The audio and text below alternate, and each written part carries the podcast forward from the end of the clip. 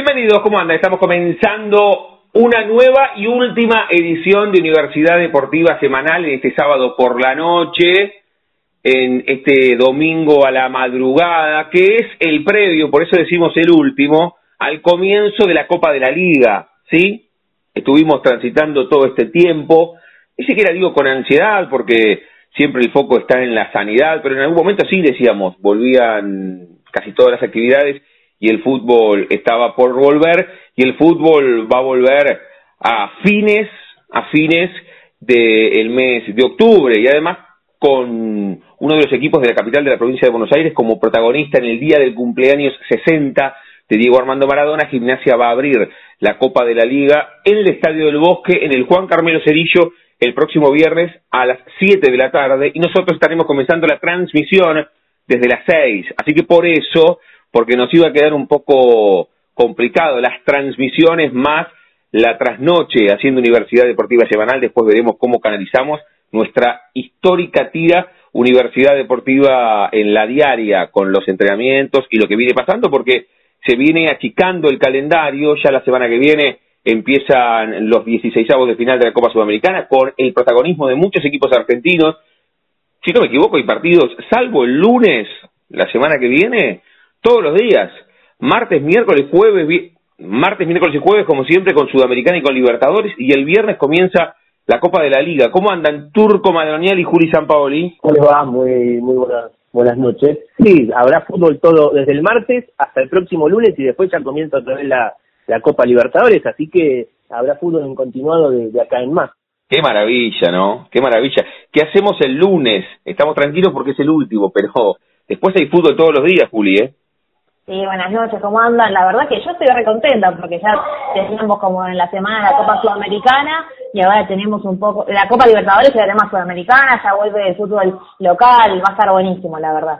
Bueno, la verdad que sí, y también muy contentos con lo que fue este ciclo que nos sirvió para mitigar nuestra ansiedad por la vuelta del fútbol, que siempre el deporte rey es nuestro disparador y porque además hacemos las transmisiones del fútbol femenino, del fútbol masculino, de gimnasia de estudiantes, alguna vez hicimos algunos partidos del femenino y, siempre estaba también la idea de poder hacerlo. Ahora en este caso es imposible porque todavía no volvió, así que vuelve el masculino con este torneo tan particular donde la semana pasada algo contábamos, seis grupos de cuatro equipos, los dos primeros van a zona campeonato, los dos peores de cada zona van a un segundo copón que es complementación y a partir de ahí no entiendo demasiado, así que iremos haciendo camino al andar. Sí que hay dos zonas de 12 y después el mejor de esa zona, los dos mejores, bueno, no sé, Sudamericana, Libertadores, pero sí que comienza nuestro fútbol doméstico, el fútbol vernáculo. Y el viernes, reitero,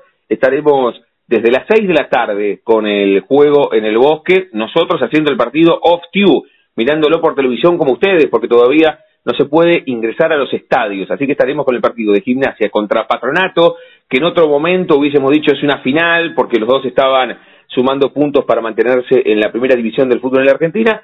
Este campeonato, no recuerdo otro, tiene la particularidad que no suma para los promedios, porque es un torneo que no tendrá descensos. Es como sucede en la Liga Estadounidense de Fútbol, que tanto decimos que los jugadores se retiran cuando van allá que son ligas cerradas, Turco, Juli. ¿Cuánto hablamos de las ligas cerradas, Turco? Que no ingresa ni sale nadie. Bueno, por lo menos tiene algunas diferencias porque algunos equipos eh, después se van a sumar, ¿no? Con, con, pero pero puntualmente, puntualmente este campeonato sí es una liga cerrada, porque no entra ni sale nadie. Es una liga, una liga cerrada y después se podría catalogar a los equipos que van a, a subir de la primera B nacional como los, los equipos de expansión, como se le dice allí en la NBA, en la, en la Major League Soccer, cuando ingresa un, nuevo equipo.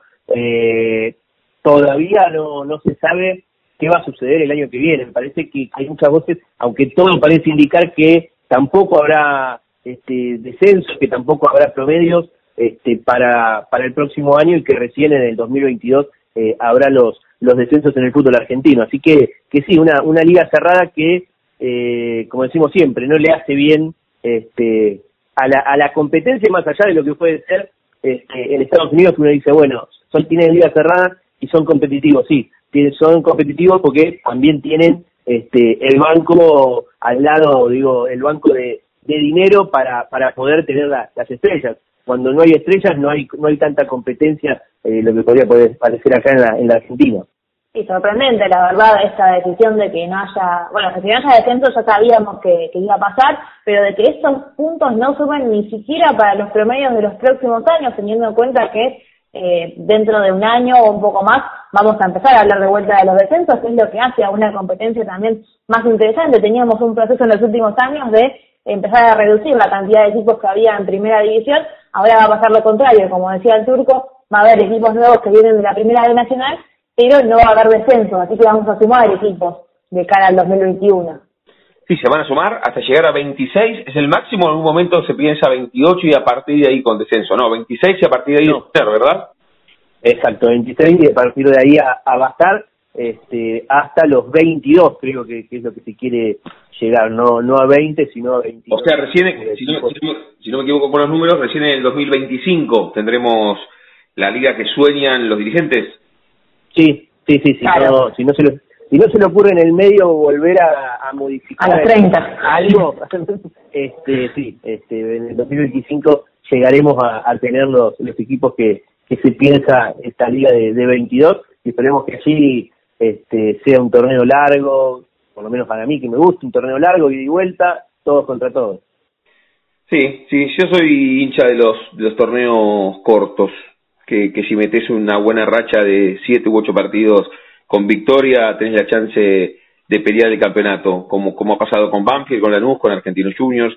No lo sumo a estudiantes a, a este lote, aunque ha conseguido 2006-2010, porque estudiantes ha sido campeón de todas las formas, estudiantes ha ganado torneos largos, ha sido cuatro veces campeón de la Libertadores, estudiantes campeón del mundo, entonces yo no lo pongo, pero sí que haciendo un recorte temporal en ese tiempo, parezco Macri, un recorte temporal y en ese tiempo, eh, bueno, también estudiantes se suma entre los clubes eh, no, no hegemónicos, no entre los cinco clubes considerados los más grandes de la Argentina. Entonces, y, hay algunos otros en el camino, ¿eh? si no me equivoco, algún torneo ahí de Vélez. Entonces, cuanto más parejo sea, desde la competitividad, a, vos, a, mí vos me decís que, va, que baje el, que, que tampoco es algo que tampoco es algo tangible, qué es el nivel, ¿no? Es, es una discusión hasta filosófica. Pero, pero si existiese, porque te pueden decir, bueno, con estadísticas, cantidad de goles, cantidad de... Pa bueno, está bien, ok, lo acepto.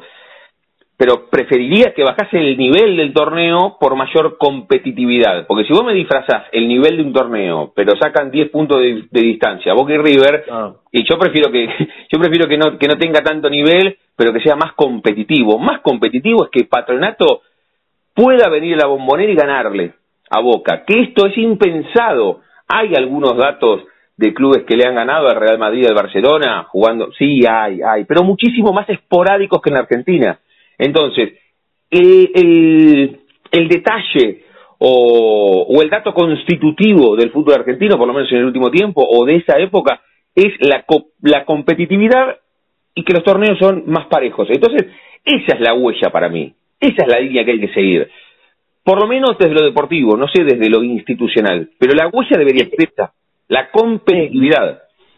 Y, y este va a ser un torneo, un torneo así me parece, porque primero en los grupos, digo, ganas uno, dos partidos, empatas uno y, y estás clasificando a la mejor zona que, que vas a ir después, después van a ser seis equipos también, digo, eh, van a, van a, vas a tener este eso de poder ganar un par de partidos y estar luchando ahí por la, la clasificación a esa final por la, la chance de la Copa Libertadores. Eh, y en el medio de todo eso, decir que los equipos eh, más importantes, se puede decir, como River, Boca, Racing, eh, estarán con la Copa Libertadores, Independiente estará con la Copa Sudamericana, que Unión, por ejemplo, puede llegar a estar con la Copa Sudamericana. Claro, Unión, Vélez, hay varios, ¿no? La Vélez, también hay varios hay varios que están van a estar con la Copa Sudamericana y también que, que le van a dar a, a ese eh, torneo la, la, prioridad porque, decirlo, al no haber promedios en el torneo local, este es más interesante el torneo internacional que el torneo local. Entonces,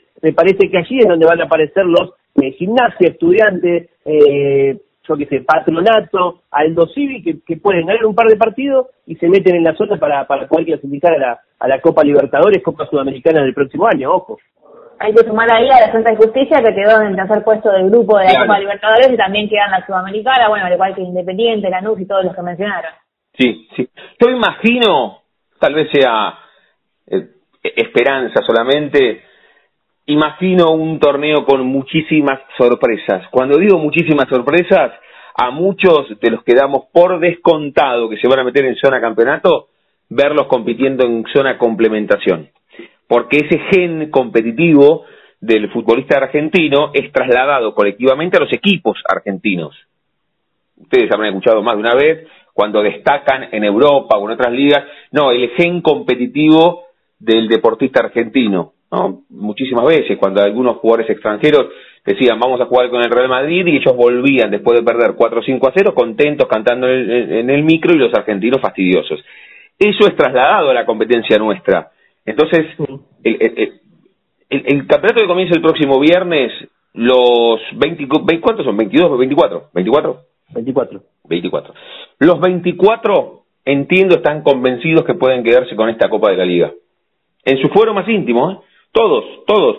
Pongo patronato, pero todos, Alto Silvi, todos creen que pueden ganarlo. Y además es el momento de jugar de manera con, con, con desenfado, sin presiones, no hay promedio. Entonces, Alto Civi, si necesita jugar en la bombonera y poner tres puntas, lo va a hacer. Lo, por supuesto, después estará la impronta de cada uno de los entrenadores y de los futbolistas.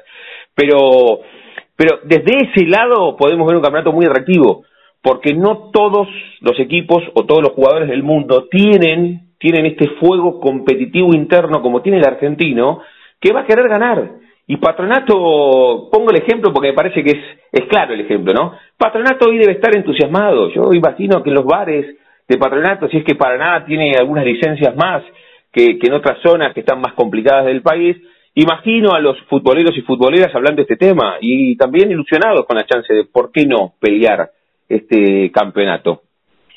Y pero, a ver, eh, esto también pasa en los mundiales, digo, cuando tenés cuatro equipos en un grupo, cuando eh, tenés un mal día y no podés ganar, digo, eh, imaginate un patronato teniendo un buen resultado el próximo viernes, este, haciéndole partido a Huracán, eh, gana un, un partido en, en allí en, de local y listo, eh, está ahí clasificando ya a la próxima ronda este, entre los de arriba, digo. Eh, y así con, con muchos equipos que, que van a tener y también está el, el, del otro lado. Este, te fue mal un día, perdés un partido, eh, te empataron sobre la hora y vas a pelear abajo. Sí, por eso, por eso confío mucho en, en este campeonato y por el, por el gen competitivo el clásico del argentino. ¿Qué nos queda de esta semana si no empezamos a presentar las voces de nuestros compañeros y compañeras con todo lo que tenemos transitando? Tenemos una muy linda charla para dentro de un ratito nada más. ¿eh? En 15 minutos aproximadamente tenemos al colega Eduardo Pupo, colega, especialista en tenis, pero además el artífice de Guillermo Vilas. Serás lo que debas ser o no serás nada. Este documental que se estrena en Netflix ahora el martes que ya el turco estuvo en el preestreno, que dice que es maravilloso, así que en un rato vamos a hablar con Eduardo Pupo, no vamos ni a spoilear el documental ni tampoco la charla, porque todo esto lo contamos charlando con Eduardo Pupo, hablamos en los últimos días con Turco Madronial y con Juli Sampaoli. Empezamos con el recorrido de nuestros compañeros y compañeras presentando, bueno, de cara al comienzo de la Copa de la Liga. Turco, Juli. Dale. Sí empezamos. Si te parece, arrancamos por el que va a jugar primero, por gimnasia, lo presentamos a Mariano Crespo, hablando de gimnasia de Diego Armando Maradona, que el próximo día viernes a las 7 de la tarde, transmisión de Radio Universidad de las 6, estaremos con este partido que estará jugando el Lobo. Buenas noches para todas, todos y todos. Es un gusto grande saludarlos nuevamente en el aire de Radio Universidad y Universidad Deportiva La Tira para hablar de la vida de gimnasia. Este es el resumen semanal de la vida de gimnasia que va a comenzar su participación en la Copa de la Superliga el próximo viernes a las 19 horas en el Estadio del Bosque, lugar en donde recibirá nada más y nada menos que a Patronato de Paraná, en el día del cumpleaños de Diego Armando Maradona, los 60 años del ídolo que será recibido con varias sorpresas por la dirigencia y por los hinchas del club. En esta oportunidad el técnico espera contar con todos los futbolistas en buenas condiciones. Ustedes recuerden que Pablo Golz no pudo jugar el partido amistoso del pasado miércoles con Lanús por una molestia muscular. Eh, el que sí jugó fue José Paradela, pero luego terminó siendo reemplazado porque, eh, bueno, en alguna jugada tuvo, se le provocó un edema en el autor de la pierna derecha y terminó entrenando la semana en forma diferenciada. Algo similar le pasó a Marcelo Weigan, que terminó con una mialgia y también entre algodones, terminó trabajando en forma diferenciada. Y el caso más complicado es el de Lucas Barrios, que si ustedes recuerdan el partido amistoso con Independiente en Avellaneda, convierte el gol del 1 a 0 en el que ganó Gimnasia y luego salió lesionado por una ruptura fibrilar. Habrá que ver si entre domingo o lunes ya puede trabajar a la par de sus compañeros. En cuanto al partido amistoso del pasado miércoles, Gimnasia perdió 1 a 0, el equipo titular, con un gol del juvenil Franco Orozco para Danús, y formó con Jorge Brown, Marcelo Weigan, Maximiliano Coronel, Germán Guifrey y Matías Melluso, Víctor Ayala junto a Harrison Mancilla, Matías García, José Paradela y Johan Carbonero, y en única punta Sebastián Cochimano. Luego eh, ingresaron Matías Pérez García por José Paradela, Eric Ramírez por Marcelo Weigan, pero además también ingresó Nicolás Contín y Leandro Morales por Sebastián Cochimano y Johan Carbonero. Hay una novedad y tiene que ver con la situación de Harrison Mancilla que fuera expulsado en el último partido del torneo anterior y desde la dirigencia de la AFA estiman que los jugadores que han sido expulsados tuvieran que cumplir una fecha de suspensión se le van a quitar esas sanciones teniendo en cuenta el tiempo que transcurrió desde el último torneo, el, bueno, obviamente el tema de la pandemia de por medio, así que falta que se oficializa, se oficialice esta medida que sería excepcional. Por último, el Lobo vuelve a entrenar este domingo por la mañana en el predio de Estancia Chica porque ya tiene que comenzar a preparar el partido del próximo viernes. Así que veremos cuántos soldados están ya en buenas condiciones y qué define el cuerpo técnico del Lobo para ese debut que será, como les digo, con festejo de los 60 años de Diego Armando Maradona. Les mando un fuerte abrazo y ya nos vemos en la transmisión. Escuchamos a Mariano Crespo con lo más importante de gimnasia, que como dijo el turco, el viernes va a jugar a las 19 horas, abre este torneo, va a ser, van a hacer gimnasia para hablar de los primeros dos equipos que participan de esta nueva Liga, Copa Liga Profesional. Estudiantes va a jugar el, el sábado 31 de octubre a partir de las 14 horas. Radio Universidad transmite a partir de las 13. Y Juan Manuel Alci nos trae lo más importante del equipo de sábado. Muy buenas noches, compañeros de Radio Universidad. El gusto y el placer de saludarlos, como todos los domingos, para traerle la información de Estudiantes de La Plata, que en este sábado jugó su último amistoso en 1 y 57 ante Alboy y el equipo de Leandro de Sábato obtuvo una buena victoria, la victoria trampolín, para llegar de la mejor manera desde lo anímico al debut ante Aldo Civi. Fue 4 a 1 la victoria para el conjunto albirrojo, que comenzó perdiendo 1 a 0, que después llegó al empate por medio de Leo Godoy, este lateral derecho que llegó en el último mercado de pases, estiró la ventaja Titi Rodríguez y después aparecieron los delanteros. Leandro Díaz para poner el 3 a 1, el tucumano que llega Atlético de Tucumán que ingresó en el segundo tiempo y el uruguayo Martín Cauterucho que realmente ha tenido una pretemporada muy importante y ha dejado muchos goles en los distintos amistosos. El 11 fue el siguiente, Andújar en el arco, Godoy Escuadrone, quien reemplazó a Mauricio Guzmán que no pudo estar en la jornada de este sábado por recibir una fuerte paralítica el día viernes en la práctica. Bazana y Erquiaga completaron la defensa. Iván Gómez, Mascherano, Titi Rodríguez, el uruguayo Diego García, Ángel González y Cauterucho fueron los once que tuvo de sábado desde el inicio del partido para ganarle 4 a 1, repetimos, al conjunto de Floresta. Además hay que decir que durante la semana los suplentes le habían ganado 3 a 1 a estudiantes de Río Cuarto, con goles de Darío Sarmiento y dos de Federico González. Llega el Chavo a este partido contra el conjunto de Aldo Civi con sus delanteros metiendo goles. Teniendo en cuenta lo que va a ser esta semana, por ahora no hay novedades para traer un marcador central, se cayó lo de Fernando Tobio y el Chavo irá en esa zona con los juveniles. La problemática es que Nazareno Colombo está lesionado, Juan Fuentes tiene una sobrecarga muscular y espera la evolución de Mauricio Guzmán. Si Guzmán está ok, sería titular y esperarán a Fuentes si no lo haría con Nicolás Bazana.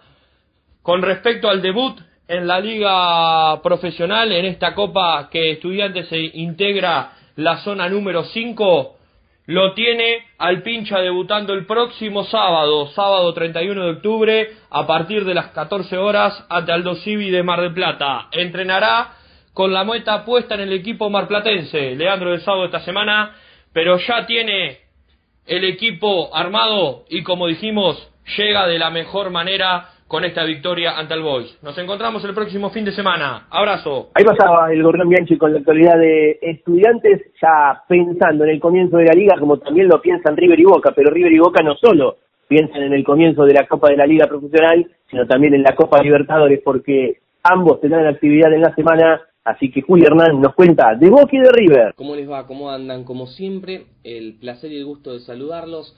Vamos a meternos rápidamente en lo que es la actualidad de River y Boca porque hay muchísimo para hablar. Por el lado del equipo Ceneice, recordemos, aunque quedó pasado en el tiempo, el jueves cerró la participación en la zona de grupos derrotando por 3 a 0 al Caracas y esperaba de esta manera el sorteo del día viernes para los octavos de final. Salió sorteado en la llave para disputarla frente al Internacional de Porto Alegre, el equipo de Chacho Coudet y de Andrés de Alessandro. El partido de ida será en Brasil el miércoles 25 de noviembre a las 21.30, mientras que la vuelta se va a jugar el jueves 2 de diciembre también en ese horario. De clasificar, el equipo de Russo se mediría frente al ganador del choque entre Racing y Flamengo. Una llave de ese lado muy complicada para todos los equipos que disputan esta Conmebol Libertadores.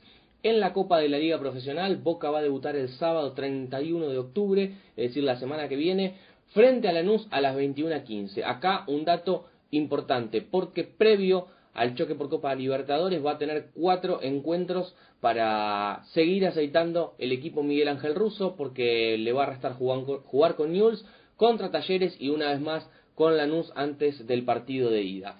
Por el lado del equipo de Marcelo Gallardo, también el martes cerró su participación, le ganó 3 a 0 en la Liga Deportiva Universitaria de Quito y finalizó su grupo puntero. Por eso el día viernes esperaba rival y finalmente el sorteo arrojó que va a jugar contra el Atlético Paranaense, el equipo donde milita todavía el argentino Lucho González. La ida se va a jugar el martes 24 de noviembre a las 21.15, mientras que la vuelta será una semana después, el miércoles primero de diciembre, también en ese horario. De clasificar el equipo de Gallardo, se mediría frente al ganador del el choque de Independiente del Valle y Nacional de Uruguay.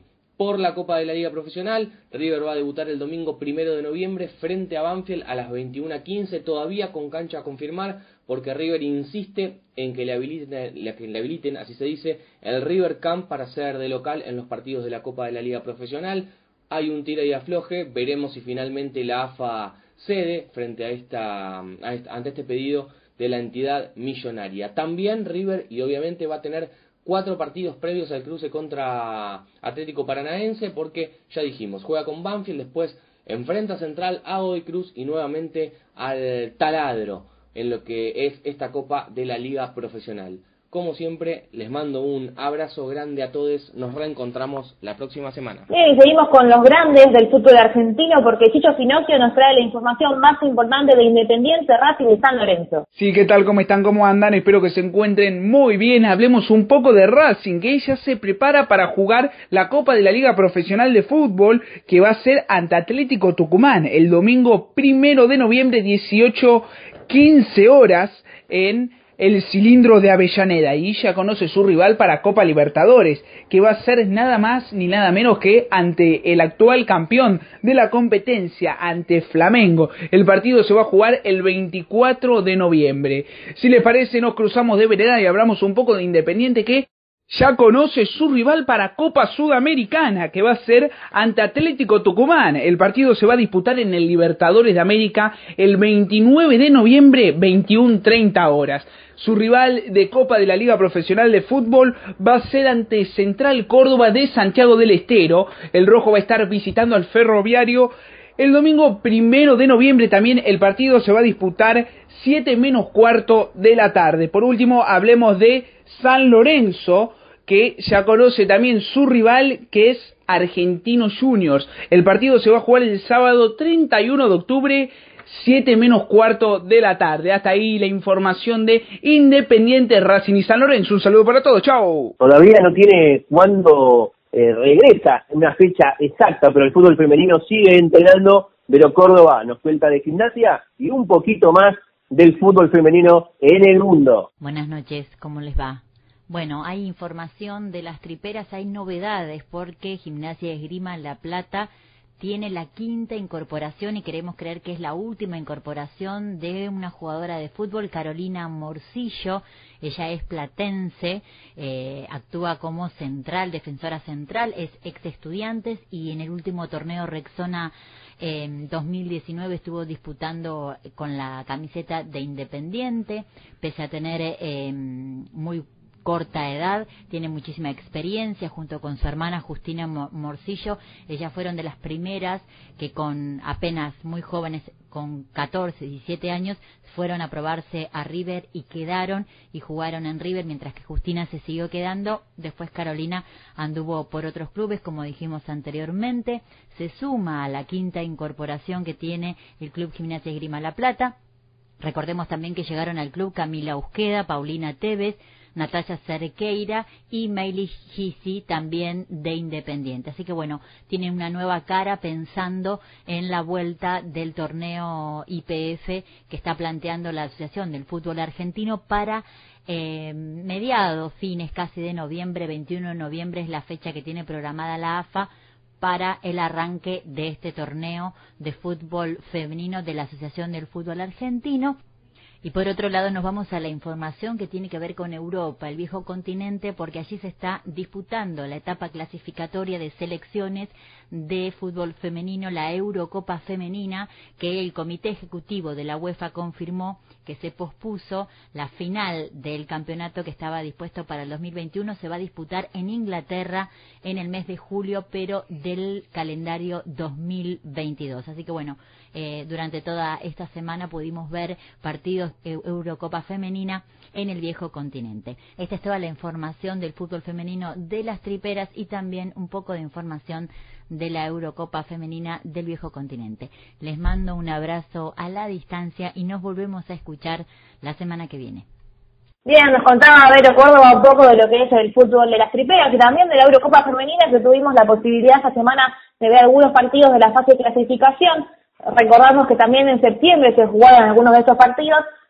entre marzo y septiembre no hubo encuentros de la Eurocopa Femenina que clasifica a los países de Europa al Mundial Femenino que se va a jugar el próximo en 2023 en Australia y Nueva Zelanda. Se están definiendo también, hablando de la Copa del Mundo, cuáles serán las ciudades, sedes eh, de este Mundial. La FIFA está analizando a través de seminarios cuáles son las que más convienen, tanto en Australia como en Nueva Zelanda, y como les decía, en la Eurocopa ya hay bastantes clasificados a lo que es la fase final, que se va a jugar en 2022 en Inglaterra.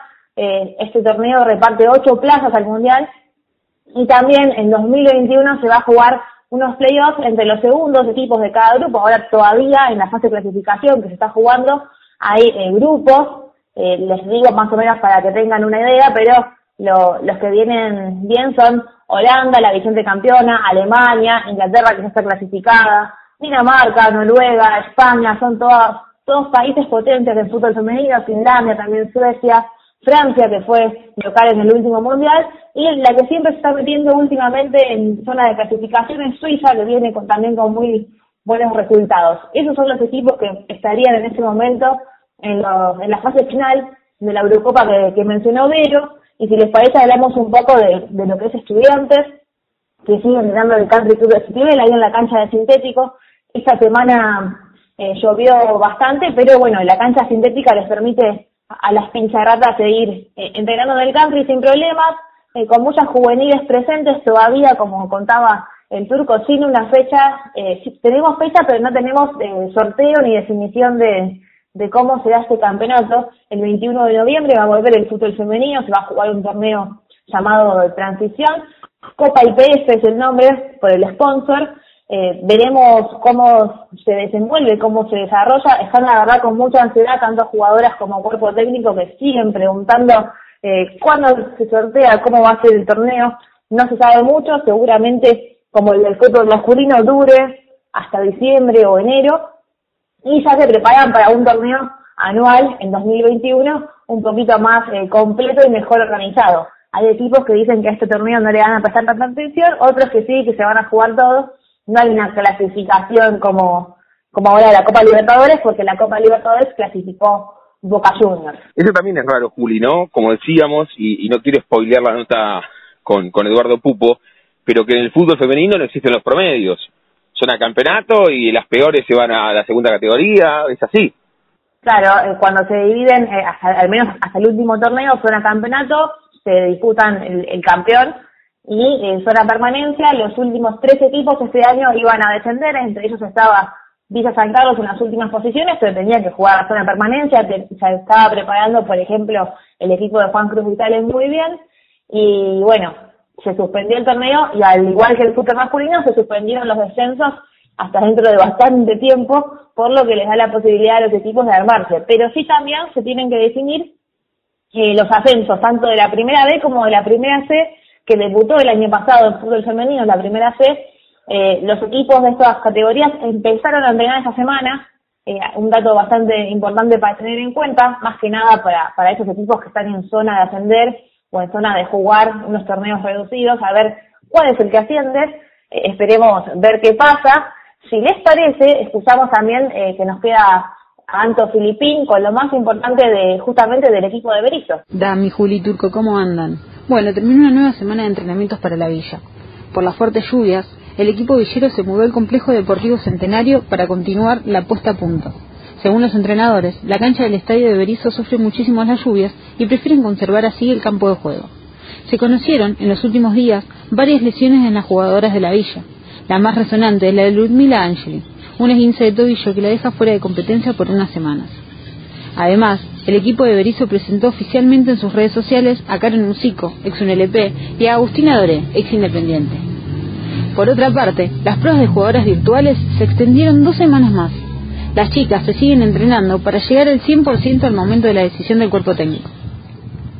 Por otro lado, y no menos importante, el próximo lunes a las diez y media, Mara Gómez, de Villa San Carlos, junto a Florencia Sánchez y Gabriela Ramírez, de Gimnasia y Estudiantes, disertarán en el octavo Congreso de Periodismo Deportivo de la Facultad de Periodismo y Comunicación Social de UNLP. Las jugadoras de los equipos platenses siguen debatiendo sobre la disciplina a un año de la semiprofesionalización del fútbol femenino. Hasta acá las novedades de la primera división del fútbol femenino de Villa San Carlos. Un beso para todos y todas y nos seguimos escuchando. Bien, perfecto. Entonces, hasta ahí el recorrido con las voces de nuestros compañeros y compañeras, siempre comenzando con el Deporte Rey, pero esperando, en la segunda hora tenemos al profe, como siempre, eh, que nos habla de tenis y lo tenemos a Camaño que nos habla de polideportivo y nos queda, nos queda mucho más con el básquetbol y Álvaro Mataruco, pero en este caso en la primera hora lo sumamos a Chicho Pinocchio porque Independiente también tiene la cobertura de tres equipos, Racing Independiente y San Lorenzo, y ambos, Racing y también Independiente, juegan la Sudamericana. ¿Les parece, Turquito, querés presentar a Eduardo Pupo, que tuvimos la charla, y después tenemos el cuento que leemos con Arteca, en este caso con la voz del genial Alejandro Dolina? Vale, sí, lo presentamos a Eduardo Pupo, que el, el día martes 27 se va a estrenar eh, por Netflix la, la, el documental de Vila, serás lo que tengas que ser o no, o no serás nada. Eh, el documental que habla de la lucha y de la investigación de Eduardo Pupo para poder darle a Guillermo Vila la, el número uno. En realidad, Guillermo Vila fue el número uno, no fue reconocido por la ATP y hay una investigación donde Eduardo Pupo nos va a contar cuántos resultados tuvo que conseguir para demostrar que Guillermo Vila en algunos años fue el número uno de, del mundo, algo que la ATP no lo, no lo reconoce. Una investigación con muchos datos, con mucho, de mucho tiempo, 13 años, un documental que hablan dos grandes estrellas de, del tenis, este, entre ellos Nadal y Federer, después también de, de años anteriores, bueno, eh, un documental que... Lo atractivo, Turco, lo, atractivo también, perdón que te corte, eh, que, que, el otro día charlando con Pupo nos lo decía, porque con Puli todavía no lo vimos el documental y vos sí estuviste en el preestreno, es esto, ¿no? Que se resuelve y es un documental de una hora y media y además contá que tiene un final que se resuelve en la realidad. Cuando decimos en la realidad, se resuelve en la justicia, o sea, se estrena el documental pero sin saber qué va a pasar con estos datos.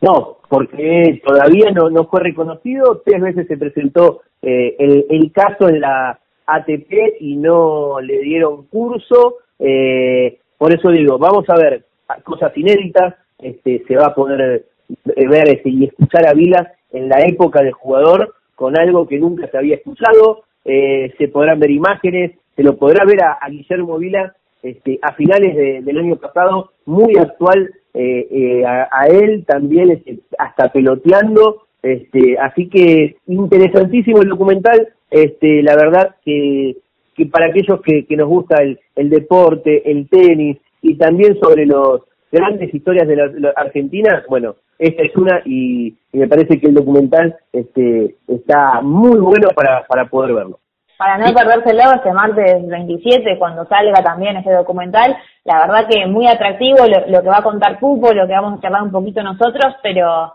eh, para no perdérselo, estar atentos y ojalá que, que, cause el efecto que tienen que causar, que las autoridades de la ATP y que el público se dé cuenta de que es una cuestión de, de que lo que corresponde. Vida fue número uno, hay que mencionarlo de esa manera. Los portales lo veremos el martes 27 cuando lo suban a Netflix, Juli, como vos. También yo, lo veremos el martes 27. no como el turco que es privilegiado. El turco que es un privilegiado, ahí está, el turco es un privilegiado, ya vio el, el documental de Guillermo Vilas, serás lo que debas hacer o no serás nada, la charla con, con Pupo, ¿eh?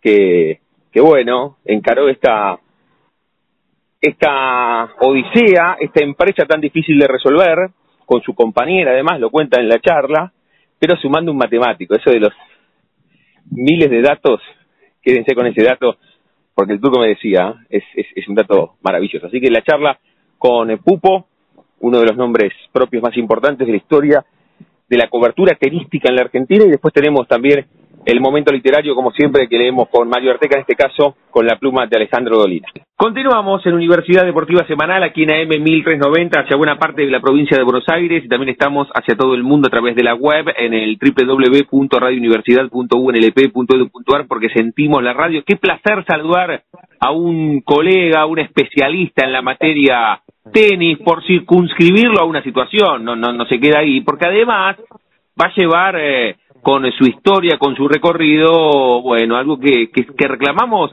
los argentinos que nos gusta tanto el deporte, ¿no? Esto del número uno de Vilas, y es el biógrafo de Vilas en este tiempo, y el 27 de octubre va a llevar, va a llegar esta historia a Netflix, estoy hablando de Eduardo Pupo, que tiene la generosidad de charlar un rato con nosotros. Eduardo, ¿cómo estás? Damián en Universidad, un gusto. ¿Qué tal, Damián? A todos, buenas tardes. ¿Cómo andamos? ¿Bien? Bien, todo bien. Acá, hablando con con mis colegas, uno tras otro, por suerte. Claro, ¿cómo, cómo vienen esta semana? Porque eh, se, se, invirtieron los roles, ¿no? Porque vos sos periodista y vos sos el que constantemente busca busca las charlas y vos estás en el otro lugar, en el lugar de protagonista hoy.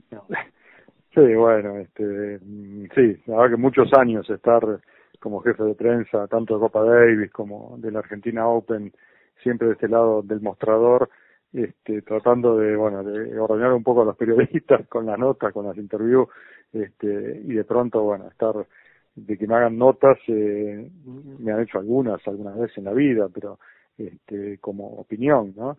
Acá no, acá tengo que contar cosas que son muy, muy mías, muy íntimas, este, de una búsqueda que ya lleva 13 años y que, bueno, que por suerte Netflix eh, y a través de la gente de Anima Films y el director Matías Gelburt, un genio de la cinematografía, logró que esto, bueno, se concrete, ¿no? Que tanto, tanto lío de papeles y de, y de pruebas y de cosas se vean en un solo lugar durante una hora y media, nada, es, una, es, un orgullo.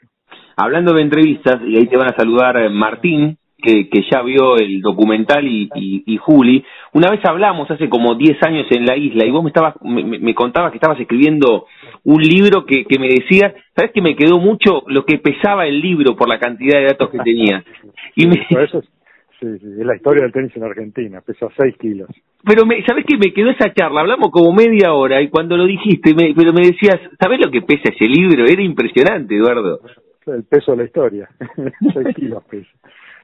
Qué maravilla. Bueno, y, y tiene que ver con la meticulosidad que también que, que, que afrontás esto de los datos, como, como para, para meternos en, en, el documental y te consultan Martín y Julieta, ¿cómo encaraste también esto del documental, no? Eh, bueno, esto, el documental eh, fue la, la, como que desembocó en eso a través, ya te digo, la gente de Anima Films, que, que leyó aquella nota del New York Times en 2015 es, con la negativa del ATP al número uno, que fue un poco que abrió la, el, el, como es la confidencialidad que yo tenía con, la ATP, lo hizo la ATP, el presidente de la ATP, que empezó a hablar del tema y bueno, se hizo un poco público en el mundo del tenis y bueno, y esta, y la gente de Anima vio eso, me llamó y bueno, y me negué en ese momento comenzar con una película porque digo, no, acá falta mucho todavía, tengo que recorrer un largo camino, la negativa no es el final, y bueno, y ahí como que, como que tomé envión, ¿no? Para saltar otra vez y, y, seguir, después de ese estudio se hicieron dos más, como anexos eh, al primer estudio y bueno, fue lo que la ATP tuvo en sus manos estos seis últimos años eh, bueno, ya en, un aspecto legal, está el doctor Adriana Sautú de la Riestra, que realmente se subió a este equipo de manera desinteresada también, muchos años ya de, de, viajes al exterior, de notificaciones, de hablar con ATP, en fin, es lo que estamos buscando, la historia sigue su curso, esto no terminó todavía, pero si es bueno, bueno, que se muestre en un solo lugar y a nivel masivo, eh, creo que va a sensibilizar, ¿no? a los que tienen que sensibilizar. Eduardo, eh, consultarte, digo, recién hablabas y decías, eh, ahora tengo que hablar de algo que está es de, como de mi vida privada, digo, porque vos esto lo empezaste hace 13 años, eh, que no se lo contaste a casi nadie y que, que tu familia también lo vivió con vos desde distinto, de distintas maneras, pero también lo, lo vivió con vos. Eh, también cómo viven, es cómo vivieron ese momento, contanos, y cómo están viviendo ese momento ahora con eh, el próximo estreno de la, de la película. Bueno, ellos ya están curados de espanto, ¿no? Después de tanto, después de hacer los, los libros de historia, me llevó 22 años de, de mi vida.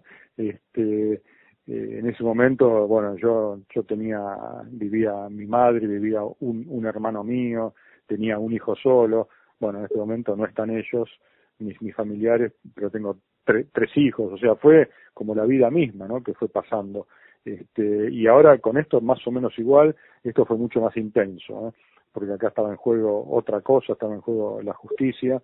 Este, ellos vivieron todo eso eh, de una manera muy especial porque, bueno, este, es obvio que, que saben cuál es mi vocación y, y, mi carrera periodística. Esto es una investigación periodística y como toda investigación tiene sus vericuetos y sus trampas.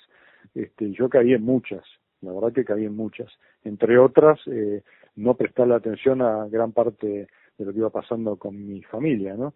este, bueno, eso te va ubicando más las coberturas internacionales, porque un periodista este, que hace coberturas internacionales falta mucho a su casa también, este, pues son muchos viajes, muchos, muchos días, los grandes Slam duran 15 días, este, entonces tenés que ir 20 días, cuatro veces al año, fue la verdad que un proceso muy largo, y bueno, sí, sí, hizo Mella, por suerte estamos todos todos juntos, o sea, como que me bancaron, ¿no? Porque, bueno, mi señora jugó al tenis, jugó muy, muy bien, formó parte de esta investigación, fue la que descubrió al matemático que nos llevó a que esto tenga eh, algo, un sustento desde lo científico mucho más, eh, mucho más importante y para presentar, ¿no? A un organismo tan importante como, como es la ATP. Te saludo, Eduardo. La verdad que un placer hablar con un colega de, tu experiencia. Me, mencionas un montón de temas y me surgen un montón de preguntas, pero primero quería consultarte. Sabemos que María Luz, tu esposa, y el matemático rumano que, que mencionaste recién participaron en ese documental y en esa eh, investigación tan grande que, que hiciste y que vas a publicar ahora, que se va a ver en Netflix. Eh, quería consultarte, ¿quién más está detrás de ese documental? ¿Cómo se ha formado ese equipo de trabajo? No, bueno, el documental es eh, Anima Films, el director Matías Gailburg, por supuesto, eh, Justo Sebastián Gamba, que son los que los de la productora en general, que la verdad que un equipo increíble, eh, de mucha contención, este, que los quiero mucho en este año y pico que nos llevó a hacer todo todo el rodaje. Guillermo también tuvo un nexo muy importante con ellos cuando fuimos eh, a Mónaco. Este, siempre preguntó después por por, por, por ellos, digamos, por, eh, porque nada más se tuvieron esos días ahí y, y tuvieron más, pero yo, bueno, con el nexo que tengo con, con Guillermo de, de, tantos años, este, bueno, ahí, digamos, el, el equipo es ese, el rodaje, el otro, los que ya te, comenté, matemático, mi esposa y el, y el abogado, y, y, por supuesto Vilas que se acopló ¿no? a este equipo de investigación sobre el final, fue el último en enterarse de esto, que eso también es importante, que él no me pidió que lo haga número uno, ni que le busque, ni que nada. Este, como escuché por ahí que el ego de Vilas es tan grande que sigue reclamando el número uno después de 45 años porque no se va a jugar con, con, sus hijos. Bueno, en la de campeones de, de este nivel, eso no, no se lo podré decir, porque siempre van a estar buscándolo. Qué bárbaro. Con Eduardo Pupo echamos, estamos charlando, es, es colega y encaró esta enorme investigación llevada a, al cine con este documental, con esta peli que se va a estrenar en Netflix el próximo 27. ¿Cómo estás con la ansiedad, Eduardo, después de tu enorme experiencia? Pero, pero esta es una experiencia nueva, ¿no? La maravilla esto que vos contabas, lo de escribir el libro, te llevó 22 años, la familia, un poco lo, lo dejaste en la superficie del documental, pero ¿cómo estás? Porque se estrena el 27, ¿cuántas veces lo viste vos el documental? ¿Tenés un número o son 20 y pico, 30 y pico? ¿Cuántas veces lo viste? Sí, no, bueno, toda la, toda la previa de, de correcciones y de ver tomas y de sacar y poner, que generalmente lo hace, por supuesto, el, el, director, pero bueno, me, me, me consultó en todo por ser muy específico, este, todo lo que sea tenis, este, no sé cuántas veces la vi, calculo que sí, 20, 25, 30, este, más o menos eso. Este, una sola vez la vi por televisión, este, con el preestreno.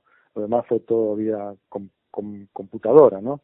Mm. O sea, este, mucho el tema, viste, de las placas, de, las de los subtítulos, bueno, en fin, todo, todo eso sí, este, pero técnicamente, la verdad que no puedo decir nada porque no es un, no es un tema mío. Eduardo, también tuve la, la, posibilidad de, ver el, preestreno y, y, cuando uno ve todo el documental, este, sin contar mucho lo que la gente se va a encontrar, digo, y, y pensando también esto que dijiste de, del ego de, Guillermo, eh, hay una, una, una parte donde vos estabas justamente grabando para, la biografía de, Guillermo y, ahí en ese momento como que se enteran que le van a dar curso al reclamo y, y la verdad que, que, ese momento emociona, digo, ¿cómo lo viviste vos cuando lo reviviste, digamos, en el, en el documental? Eh, sí, bueno, esa grabación, eh, que es muy buena también la pregunta para, para aclarar que no es que él, que sale la, es, es esa escena eh, que es tan, tan cruda y tan íntima, que es de felicidad eh, aparte, mm, este, no es que él no se enteró, o sea, no, ni él ni yo supimos que la cámara estaba rodando en ese momento, pero después obviamente se lo, se lo expliqué, le dije, mira, quedó grabando, ¿qué hago? Lo borro, dijo, no, no, no, no, no, o sea, eso se lo tenés que mostrar a la ATP y al mundo, para que vean realmente cómo, cómo me siento. Este, porque escuché alguna crítica por ahí como que, que era medio polémico que se haya puesto algo que él no sabía que estaba grabando. No sabía, pero sí lo autorizó. Entonces, bueno, eso es algo que la gente va a ver, es una escena eh, que me costó mucho eh, in situ en el momento, se ve por ahí como que trago saliva, este, pero bueno, esa es la realidad, o sea, este, eso fue una de las veces que la TP dijo que todo estaba bien y después, bueno, vinieron como Judas, ¿no? Nos, negó tres veces, este, y es, bueno, la situación en la que, por eso el tema sigue, ¿no? Este, hoy, y, y bueno, espero que antes de fin de año todo esto sea como que el final de esta película lo van a ver en, en la vida misma. explicaste muy bien que fuiste vos el que tuvo la idea de juntar todos estos datos, hacer toda la investigación para demostrar que, que Vilas, a Vilas le correspondía el número uno, más allá de cualquier tipo de merecimiento que se pueda decir. Eh, ¿Cómo fue el momento en que le contaste a él toda la investigación que ya estabas haciendo?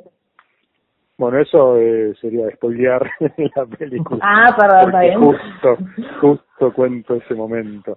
Este, solo puedo decir que hacía 46 grados acá en la Argentina eh, ese día. Este, es inolvidable porque el calor era algo que nos que nos mató, ¿no? Este, justo ese día, pero eh, nada, él por supuesto muy muy asombrado también de que nada, que alguien haya hecho este, semejante investigación, este, no porque yo la haya hecho, sino porque realmente nadie nunca se le ocurrió este, meterse en una cosa tan complicada, tan compleja, con tanta falta de datos. Pues sabés que tuve que conseguir 22.545 resultados en los seis años, las 280 semanas que, que, que investigué, que no están en Google y tampoco lo tiene la ATP. O sea, la ATP tiene un porcentaje mínimo de esos resultados que pertenecen al circuito de, de ellos. Eso es lo increíble de esto, ¿no? O sea, yo les conseguí la data de ellos este, que fue bueno una tarea muy dura en cuanto a hemerotecas, directores de torneo, dar vueltas por el mundo, cada gran slam que yo iba me, metía a ver en, las bibliotecas, en las revistas, en los diarios, porque nada, es el resultado del día a día que es, hoy es fácil, porque hoy tenemos live scoring, eh, tenemos, eh, sale por, por tu celular, este, pero antes no, antes los resultados no llegaban a la mesa de la ATP, mm. como, de, de, forma fácil. Había que llamar a los torneos. Yo me acuerdo que incluso en los, eh, en los principios de los 90 yo llamaba a la ATP para, para conseguir los resultados y me mandaban un fax con los resultados. Estamos hablando de la prehistoria, Julieta, o no sé cuántos años tenés, pero...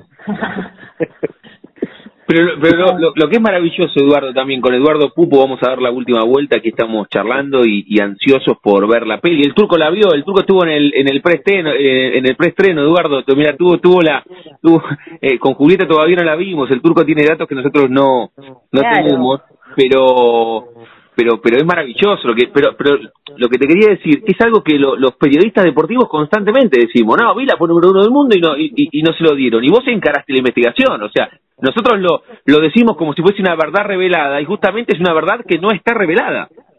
No no no eso es así este son son temas eh, eh, nada es como que como que no voy a aceptar tampoco este que, que me digan nada si no si no tienen algo, un sustento científico, ¿no? Que me digan, esto no es lo que vos estás diciendo, porque va a haber críticas. Van a decir, esto no es así, y bueno, quiero que me lo demuestren, como estoy pidiendo a la ATP, ¿no? También que me refuten la investigación, y, bueno, y ahí les daré la mano y tienen razón, y las no fue el uno, y punto.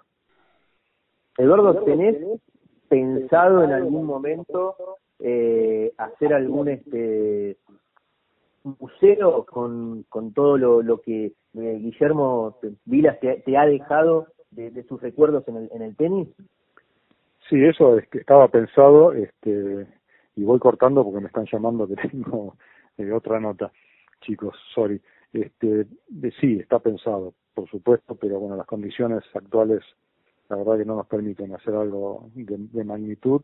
Esperemos, bueno, que pronto nos acomodemos, que pase la pandemia, que el país se acomode también económicamente y que todo eso fuera de lo que es más importante, que es lo que estamos pasando, que no tiene nada que ver a lo que hacer un museo o el número uno de Vilas este, nos permita sí dejar la historia en un lugar, en un solo lugar. Eduardo, agradecerte mucho por este por este rato y lo mejor con, con la peli. La última cortita, ¿la vio Guillermo ya? ¿Lo, lo, vio el documental? Sí, completo. están, están, están en eso, ya creo que, que le mandaron. No me comuniqué con ellos hace dos o tres días, así que me imagino que sí, pero bueno, pronto lo sabré. Eduardo, lo mejor y está bueno porque el final lo, lo conoceremos en la vida misma, con lo que diga la justicia en todo caso, ¿eh? Te mandamos un abrazo. Igualmente a todos, un beso a todos, gracias. Ahí está, Eduardo Pupo con nosotros aquí en Universidad Deportiva Semanal. Desde que nos enteramos de esta información, Turco, dijimos, hablemos con alguien y, y Eduardo además es un colega de, de, lo más prestigioso que, prestigioso que tiene el mundo del tenis, ¿no? Y él lo decía, fue, bueno, el, el prensa de la Copa Davis, es uno de los cuatro o cinco nombres que, que siempre relacionamos en el mundo periodístico con este deporte. Sí, eh, en la película se, se, va a ver, digo, hablando de, de, del deporte, eh, se ven hablando figuras internacionales como eh, Nadal y Federer, por poner eh, algunos de los nombres, digo, también se ven eh, los representantes de, de, lo que tiene que ver con el periodismo en el tenis, como son Guillermo Cano y también este Salatino, digo, eh, en, en la época de Vilas, digo, cuando jugaba Guillermo Vilas, se, se van a ver en la, en la película, digo, eso también está bueno, y, y, y Eduardo, bueno, lo que, lo que decíamos, eh, que hizo todo, toda esa investigación, que la empezó sin, sin contárselo a, al mismo protagonista principal, que es Guillermo Vilas, y que, y que llegó a, a tener todos los resultados de todos esos torneos que eh, es increíble que, que el ATP no tenga parte de su historia, porque es la historia de, del ATP. Eh, deberían este, poder quedarse con esos resultados, la ATP, para conocer su historia. Es como si el fútbol no tuviese eh, los resultados de, no sé, de alguna Copa Libertadores o, o, de algún Mundial, tuviese algunos partidos solamente. Sabemos que llegó a la final un equipo, pero no sabemos cómo, cómo consiguió este, llegar a la final. Bueno, no, pero además, además estamos hablando, estamos hablando de un tipo, Guillermo Vilas, que popularizó un deporte en un país.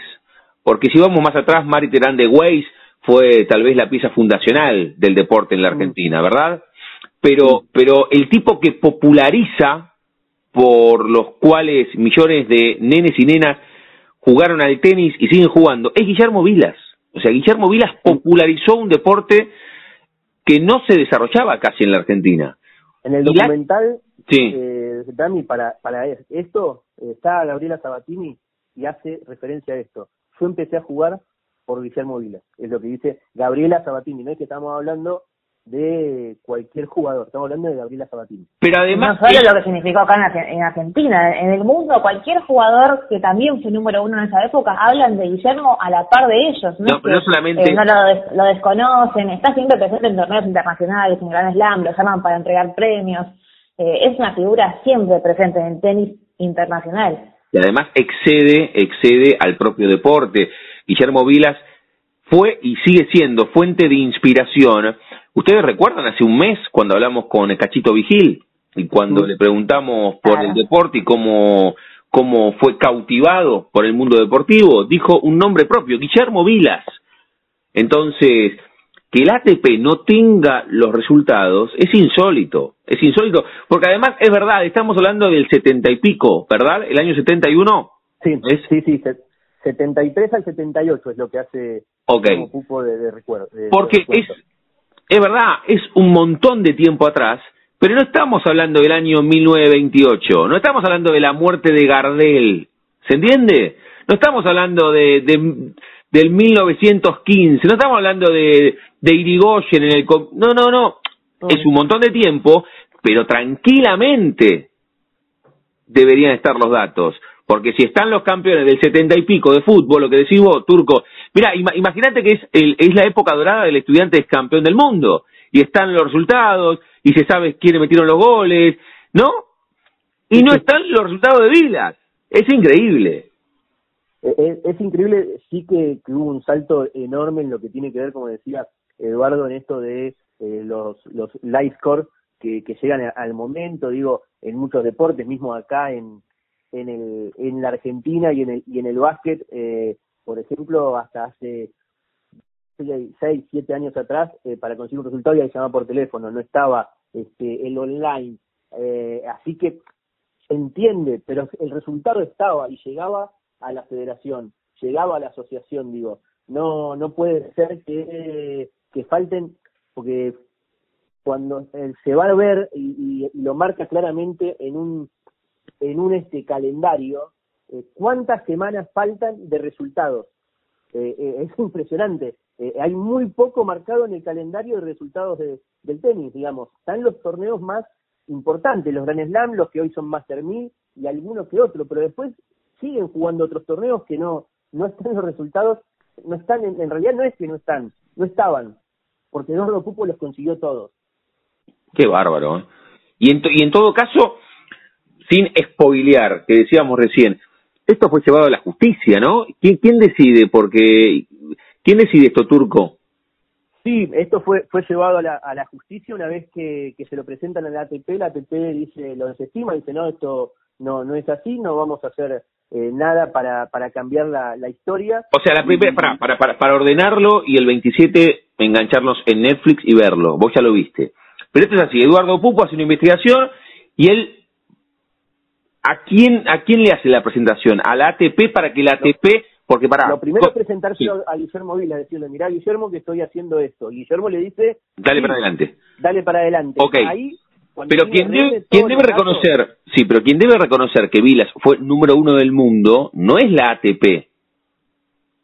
No es la ATP. Sí, la ATP tiene que reconocerlo. La ATP que es, que es quien hace los los rankings cuando cuando pueden conseguir todos los datos. Pero la ATP es la Asociación Argentina de Tenis, ¿o no? No, no, no. Asociación del Tenis del Mundo. Ah, ok, Me equivoqué yo, perfecto, perfecto. A la ATP, pero pará. ¿Y cómo es la Asociación de la Argentina? AATT. Ok. La Argentina. ¿Y, y, y, la Asociación Argentina de Tenis qué onda? ¿Acompaña este pedido? No, sí, lo, lo acompaña, pero pero no está por fuera, digo, porque no tiene injerencia en lo que es la, los rankings del ATP. No, pero una cosa, está bien, pero una cosa que la presentación la haga Pupo como periodista avalado por Vilas y otra cosa que la AAT acompañe el pedido, que es la asociación donde siempre jugó, la que siempre representó Vilas. Sí, no, no, es, no se habla de, de la Asociación Argentina de Tenis, eh, creo que seguramente eh, habrá acompañado porque en ese momento que fue presentado Eduardo era el prensa de la Asociación Argentina de, de Tenis. Claro. Así que que seguramente lo, lo, acompañó, lo que digo es cuando reunieron los datos que tuvieron que llamar al eh, matemático rumano como habla. Que ah, esto es extraordinario. 22.500 datos dijo que buscó Pupo, 22.500. Sí, en, un, en un momento ya no podían sumar, restar, era muy difícil y entonces buscan a alguien que ayude, encuentran a, a ese matemático rumano que también conoce de tenis porque había que conseguir eso también. Este, allí van y lo, lo presentan, la ATP les dice que no, este, y que hay un pacto de confidencialidad, así se dice, este, pero pasa que el presidente de la ATP habla y lo, en, el, New York Times saca una nota hablando de que no van a hacer este caso a esto a estos a estos datos ahí es cuando se suma el abogado como dice este, Eduardo Pupo y empiezan a llevarlo a la justicia ya se presentó tres veces este reclamo en la en la en la ATP. Pero ¿en, ¿en, qué justicia? Porque qué justicia talla acá. No, lo, lo primero es lo presentan dónde. No se fue al TAS todavía. Yo creo que, que, es lo que va a faltar en. Eh, te, iba, te, iba, te, iba, a preguntar porque esto termina en el TAS que tiene que ver con cuestiones deportivas. No hay, no hay otra no hay otra salida que, que intervenga el TAS como que le pregunten al presidente de San Martín de Tucumán.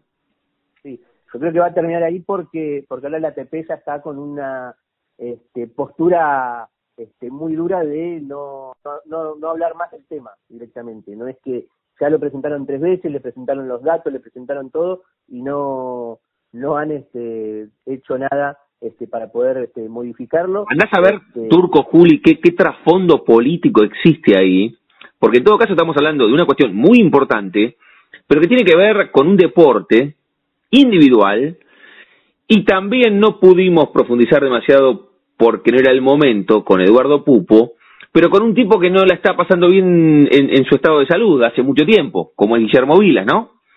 Y que sería mm. justo, primero desde lo deportivo, pero también desde lo humano, que si Guillermo Vilas fue el número uno del mundo, se lo reconozcan.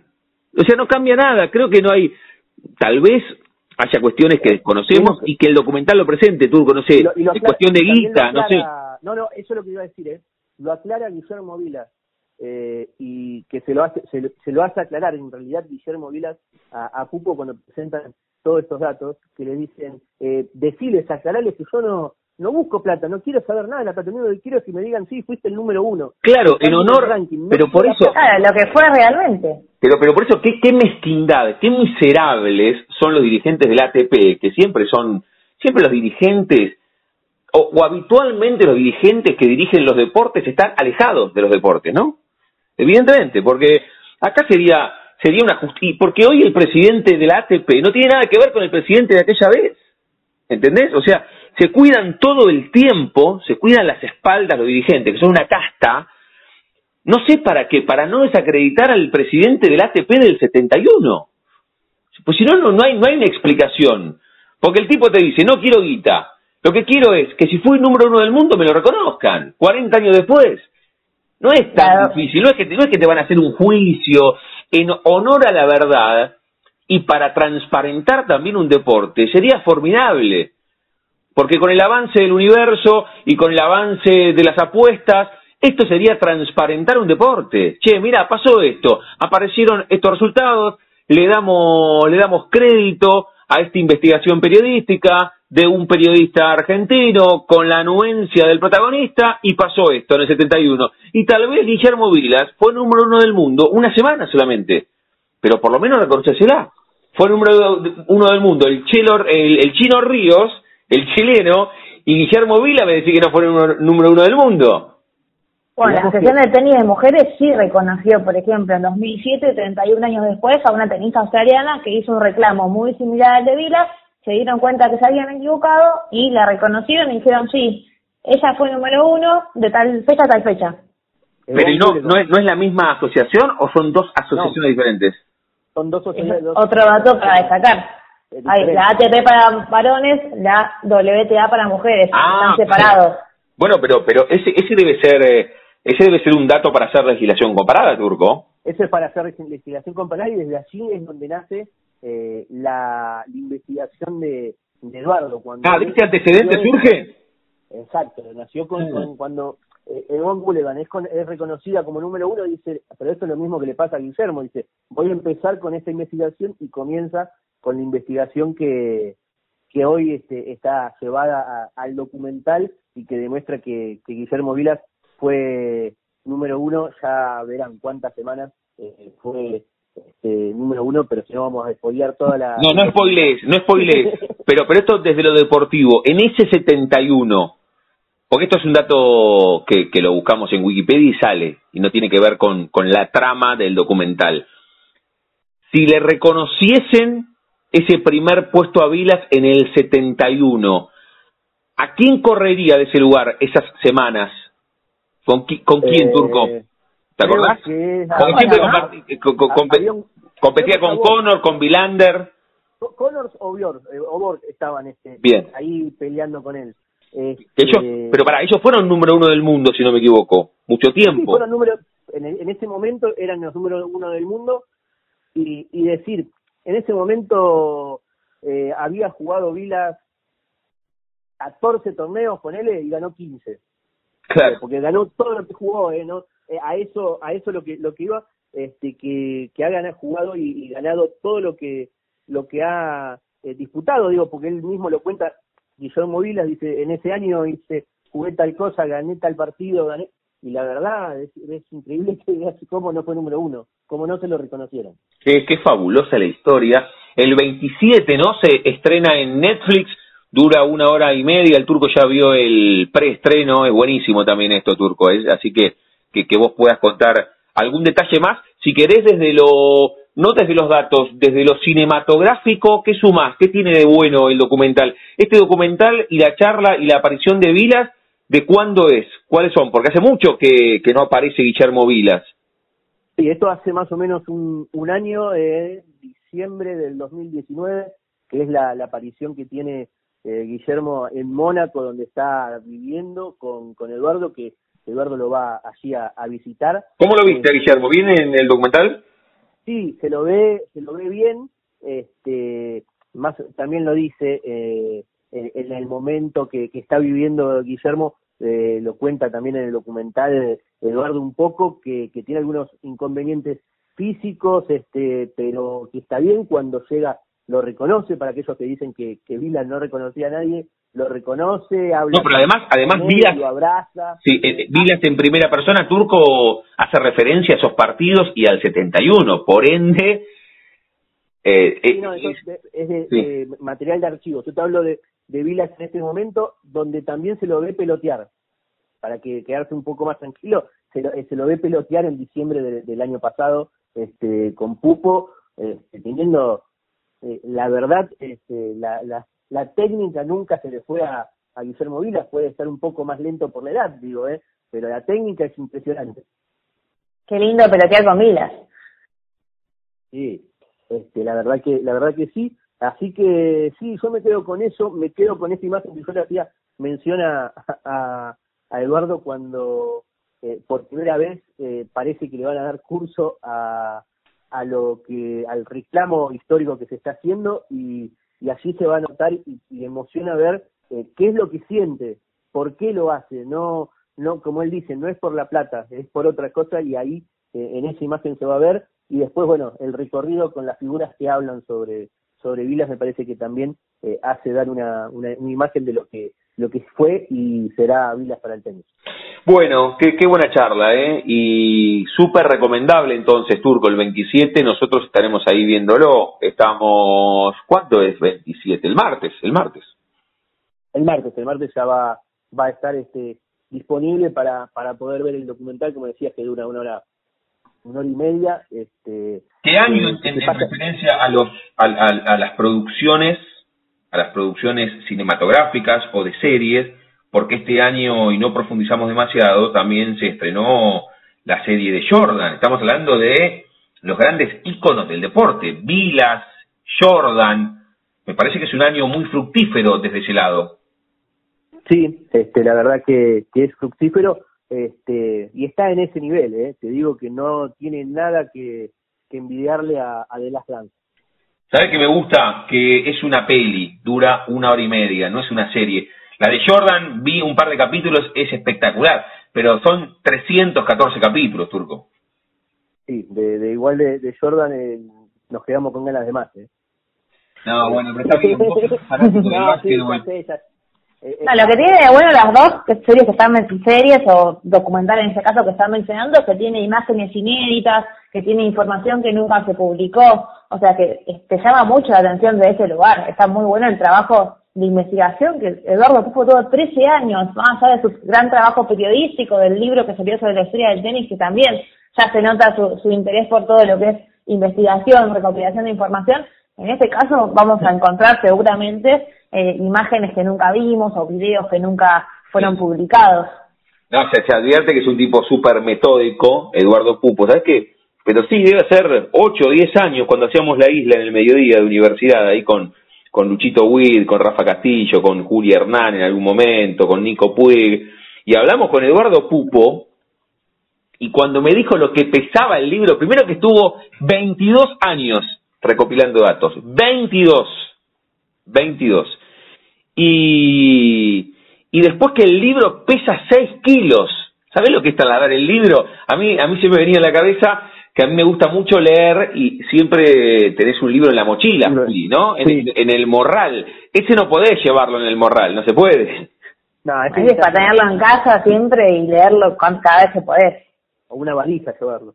Eh, eh, también haciendo referencia a esto que, decía Juli de, que nos vamos a encontrar con, con cosas inéditas, eh, decir que, que Eduardo, eh, cuando Vilas se mudó pues, finalmente a, Mónaco, Vilas le deja todo lo referido al tenis, eh, raquetas, muñequeras, anotaciones, todo, todo, todo le se lo deja, trofeos, todo se lo deja en cuidado y que él va a ser el responsable de, de todo eso el más adelante. Por eso le preguntaba lo del, lo del museo, y hay cosas que, que por ahora todavía no se puede saber qué, qué, qué son, porque pidió Guillermo que se mantengan en secreto.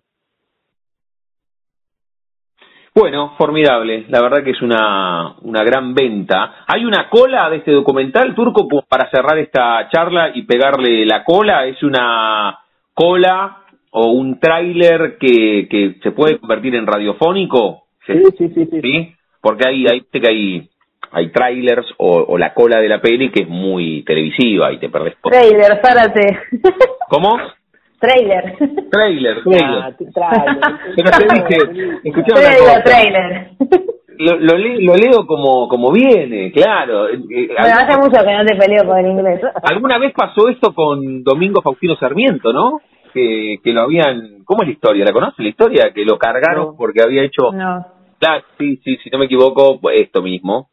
Y lo, lo corrigieron al sanjuanino Domingo Faustino Sarmiento y como lo corrigieron, dio toda la charla en inglés después, porque sabía hablar inglés y los mató, ¿entendés?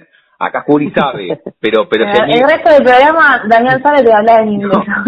yo no puedo imitarlo a Domingo Faustino Sarmiento, pero si no me equivoco fue así, claro. Dijo dijo trailer en vez de trailer y alguien le dijo Domingo o Faustino o Sarmiento. Eh, maestro.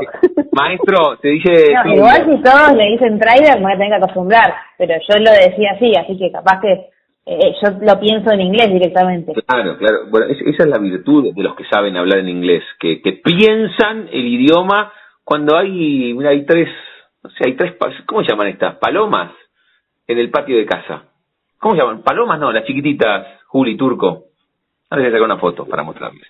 Bueno, vamos con el tráiler entonces y el 27 nos enganchamos. ¿Cómo se llama el documental de Vila, Turquito? el documental se llama Guillermo Vila, serás este, lo que debo hacer o no serás nada. Serás lo que debas ser o no serás nada. Mirá lo que significa un ranking, ¿no? Porque estamos, no, no profundizamos psicológicamente en eso. Primero que tiene que ver con la justicia, que si fuiste número uno, pero, pero que otras personas te pongan el número uno después de haberle dedicado, porque los, los deportistas le dedican el 100% a su carrera, es lo que decíamos, tiene que ver con una cuestión psicológica, de justicia, de merecimiento, aunque sea en retrospectiva y además con este antecedente que cuenta Juli, reitera el nombre, Juli, que es el disparador además de esta investigación de Eduardo Pupo, de la, de la jugadora, 37 años luego, le reconocieron el número uno. que se llama Ivonne, ¿cómo es el apellido turco? Bologan. Bologan, ahí está. Bueno, bueno.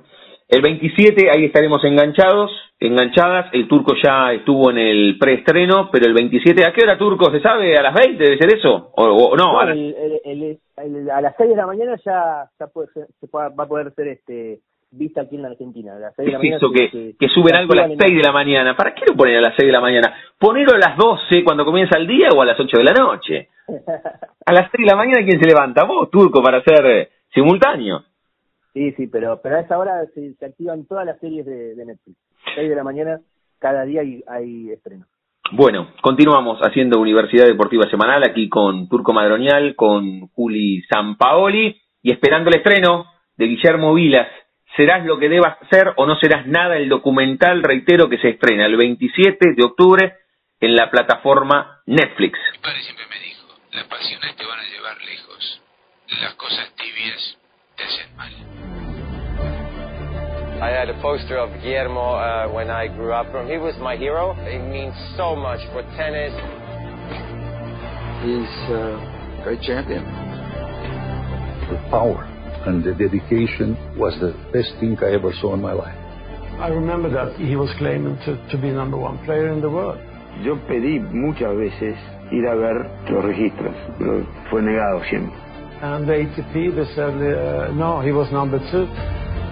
Mi investigación aspiraba a reconstruir las 280 semanas que Vilas tenía mayores posibilidades de tocar el número uno del mundo. No pasé la línea para ser un día número uno.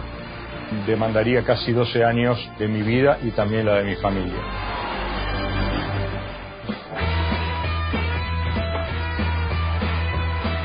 Es muy fácil, agarren todos los números uno de la computadora, no llegan a la mitad de lo que yo gané 100 Everybody uh, should get the credit when it's deserved.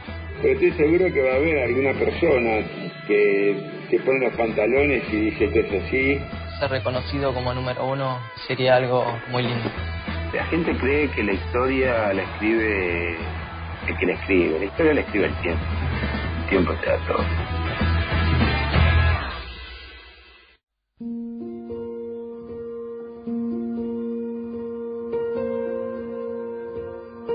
En el momento literario de Universidad Deportiva Semanal del genial negro Alejandro Dolina, El patio de las pelotas perdidas.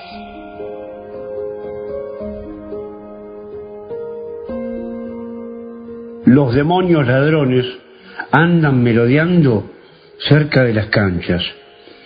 Cuando la pelota se va lejos, la ocultan entre los suyales o en las zanjas para que los jugadores no puedan encontrarla.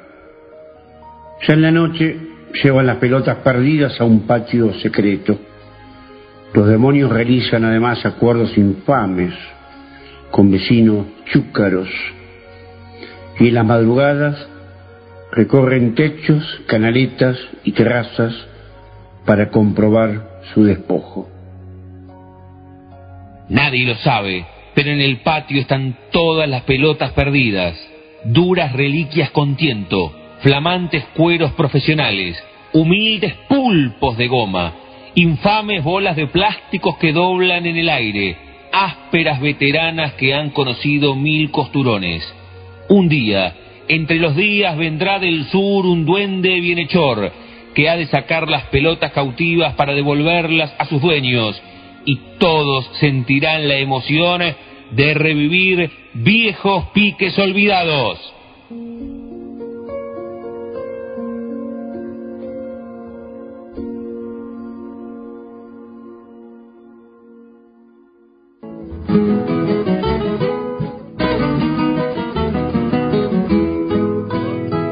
En el viejo balcón parecía una flor de la vieja barriada.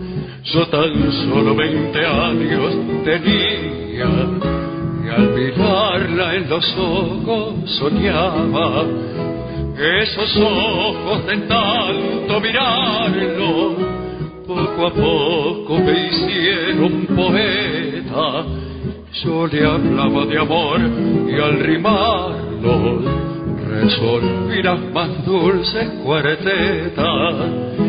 Y en las noches del barrio dormido, con su luna de plata que hacía más romántico el beso rendido, más feliz al saber que era mía.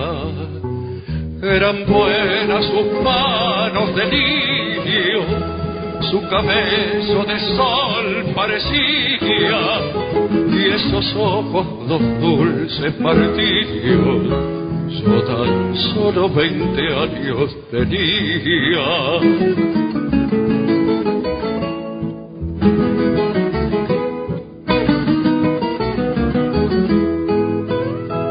en el viejo balcón ya no asoma a escuchar los suspiros de mi alma. Ya mi sueño dorado no aroma, ya he perdido por ella la calma. Nunca más he de verla, quién sabe, no sé un bien para mí desengaño, no ha de ser la muchacha de entonces, ni tampoco yo tengo veinte años.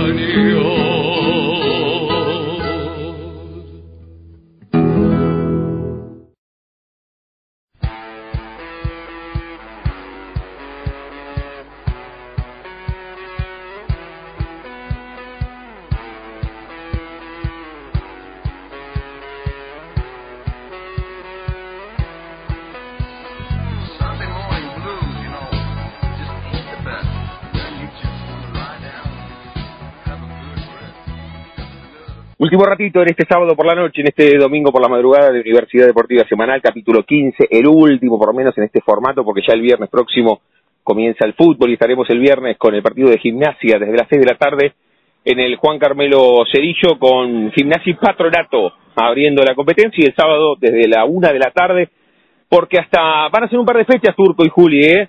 con estos horarios tan, tan temprano en el horario vespertino o alguno a la mañana, porque ya a partir, si no me equivoco, es 15 o 18 de noviembre, ahí va a estar el horario verano.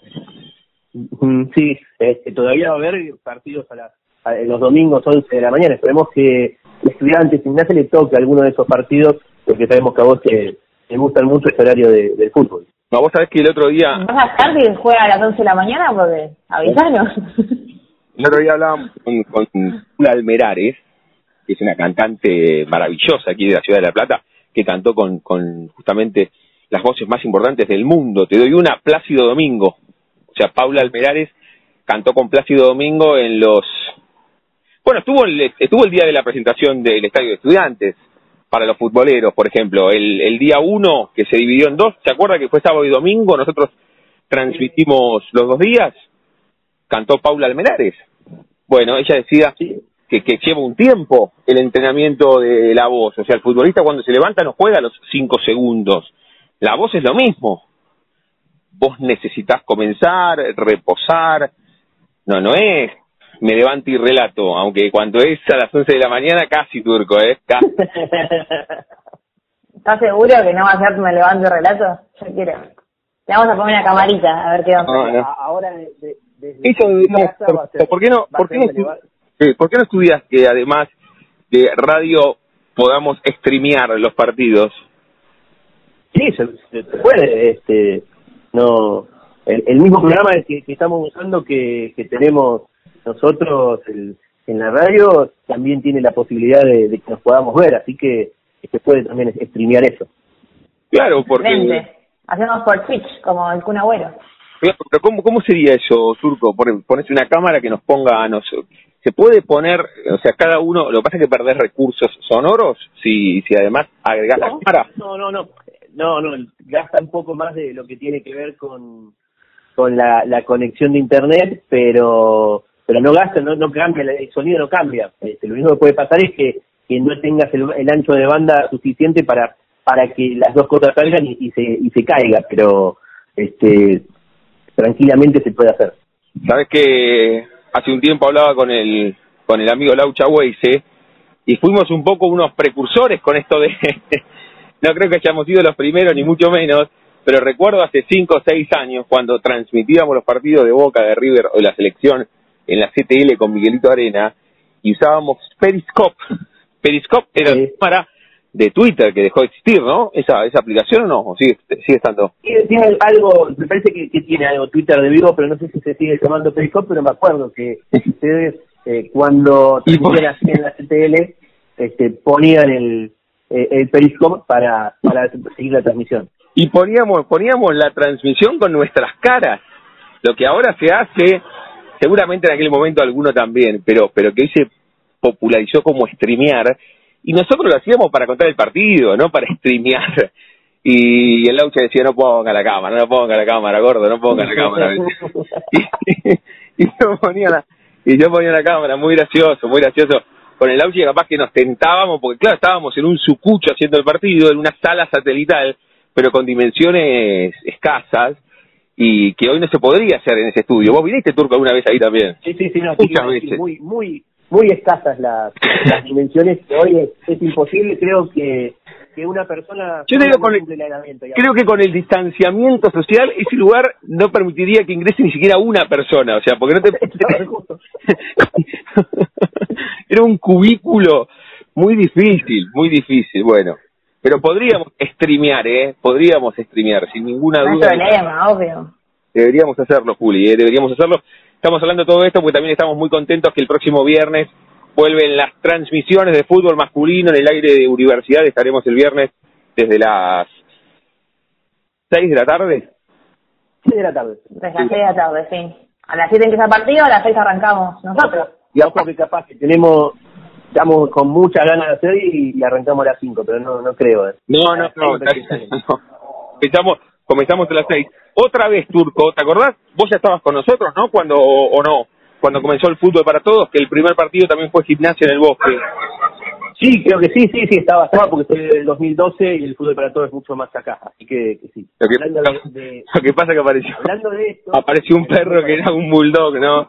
Eso te iba a decir, Turco, cuando haces fútbol para todos, sí, El fútbol, se puede hablar del tema. Fútbol para todos eh, comenzó en el 2013, si no me equivoco, o sea que estabas turco, sí. Sí, sí, por eso, por eso. Estaba lo, que vivo hablando de esto de- del fútbol para todos, que todavía hoy eh, no se sabe cómo va a ser la transmisión de- de- del fútbol. Sí que TNT Sport va, va a tener una, la transmisión y no sabemos si va a ser todo por TNT Sport, si ESPN finalmente va a tener este algunos partidos y, y si la televisión pública lo tendrá. Ayer en una entrevista en, Radio Nacional el, ministro de Deportes de Turismo y Deportes, Sebastián Lamen, eh, dijo que es una unidad de gobierno tener algunos partidos este, por la televisión pública. Yo lo que tengo entendido es que a la televisión pública le ofrecieron tres, tres partidos este, por fin de semana este, y habrá que ver qué es lo que, lo que sucede. Eh, creo que TNT Sport fue el que le ofreció tres partidos para poder quedarse con el los restantes siete y, y tener así la transmisión. Se vienen días de definiciones, no solamente en referencia a lo deportivo, sino también en qué pantallas vamos a poder ver determinados partidos, porque además lo resuelven ellos, ¿eh? Y estamos todos a merced de lo que hagan, porque como no podemos ir a los estadios, lo tenemos que ver por televisión también nosotros, así que estamos atentos a eso que, que va a ser decisivo de cara al comienzo de la Copa de la liga. ¿Qué nos va quedando, Turco Juli, para ir presentando de aquí al final? Ya escuchamos la charla con Pupo, escuchamos el cuento que leímos con Arteca, ese momento literario y la pluma de Dolina y vamos rumbo. Hoy tenemos una semblanza muy especial. Se le ha pedido durante semanas al amigo Perfumane que haga una semblanza sobre Sandrini. Así que en un ratito tenemos eso para cerrar el programa. Y ahora, ¿qué te parece, Dami, si hablamos del fútbol internacional? Para ya cerrar lo que tiene que ver con el fútbol, porque hoy hubo un gran partido, jugaron el, el Barcelona y el Real Madrid, victoria visitante, y te parece, escuchamos a Puma Gaspari. Buenas noches, ¿cómo les va? ¿Cómo andan? Bueno, vamos a hablar un poco de este recorrido del fútbol europeo. Lo más destacado del fútbol del viejo continente fue el clásico entre Barcelona y Real Madrid. Victoria del merengue en el Camp Nou, 3 a 1 frente al equipo de Lionel Messi un Real Madrid que venía golpeado entre semana por haber perdido en Liga de Campeones, pero se pudo eh, reincorporar de esa dura derrota con una gran victoria en el derby.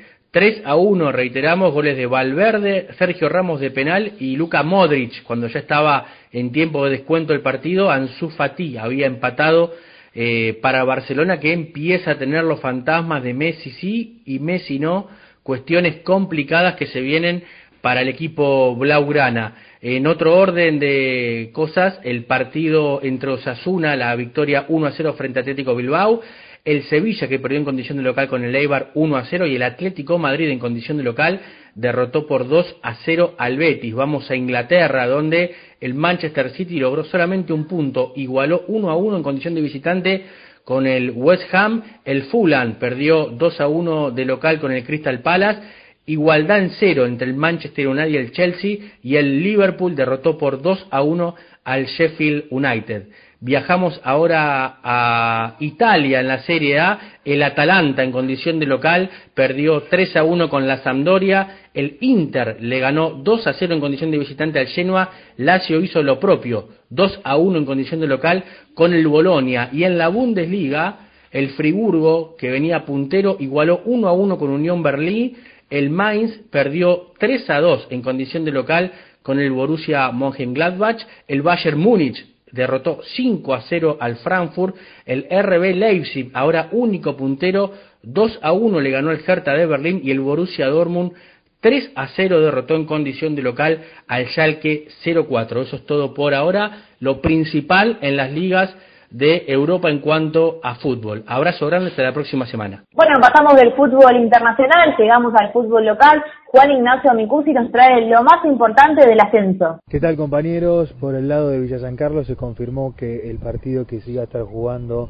eh, en este fin de semana ante Almagro, un amistoso, se pospuso por el tema de las condiciones climáticas que en la semana estropearon el campo de juego en donde se iba a estar jugando el partido.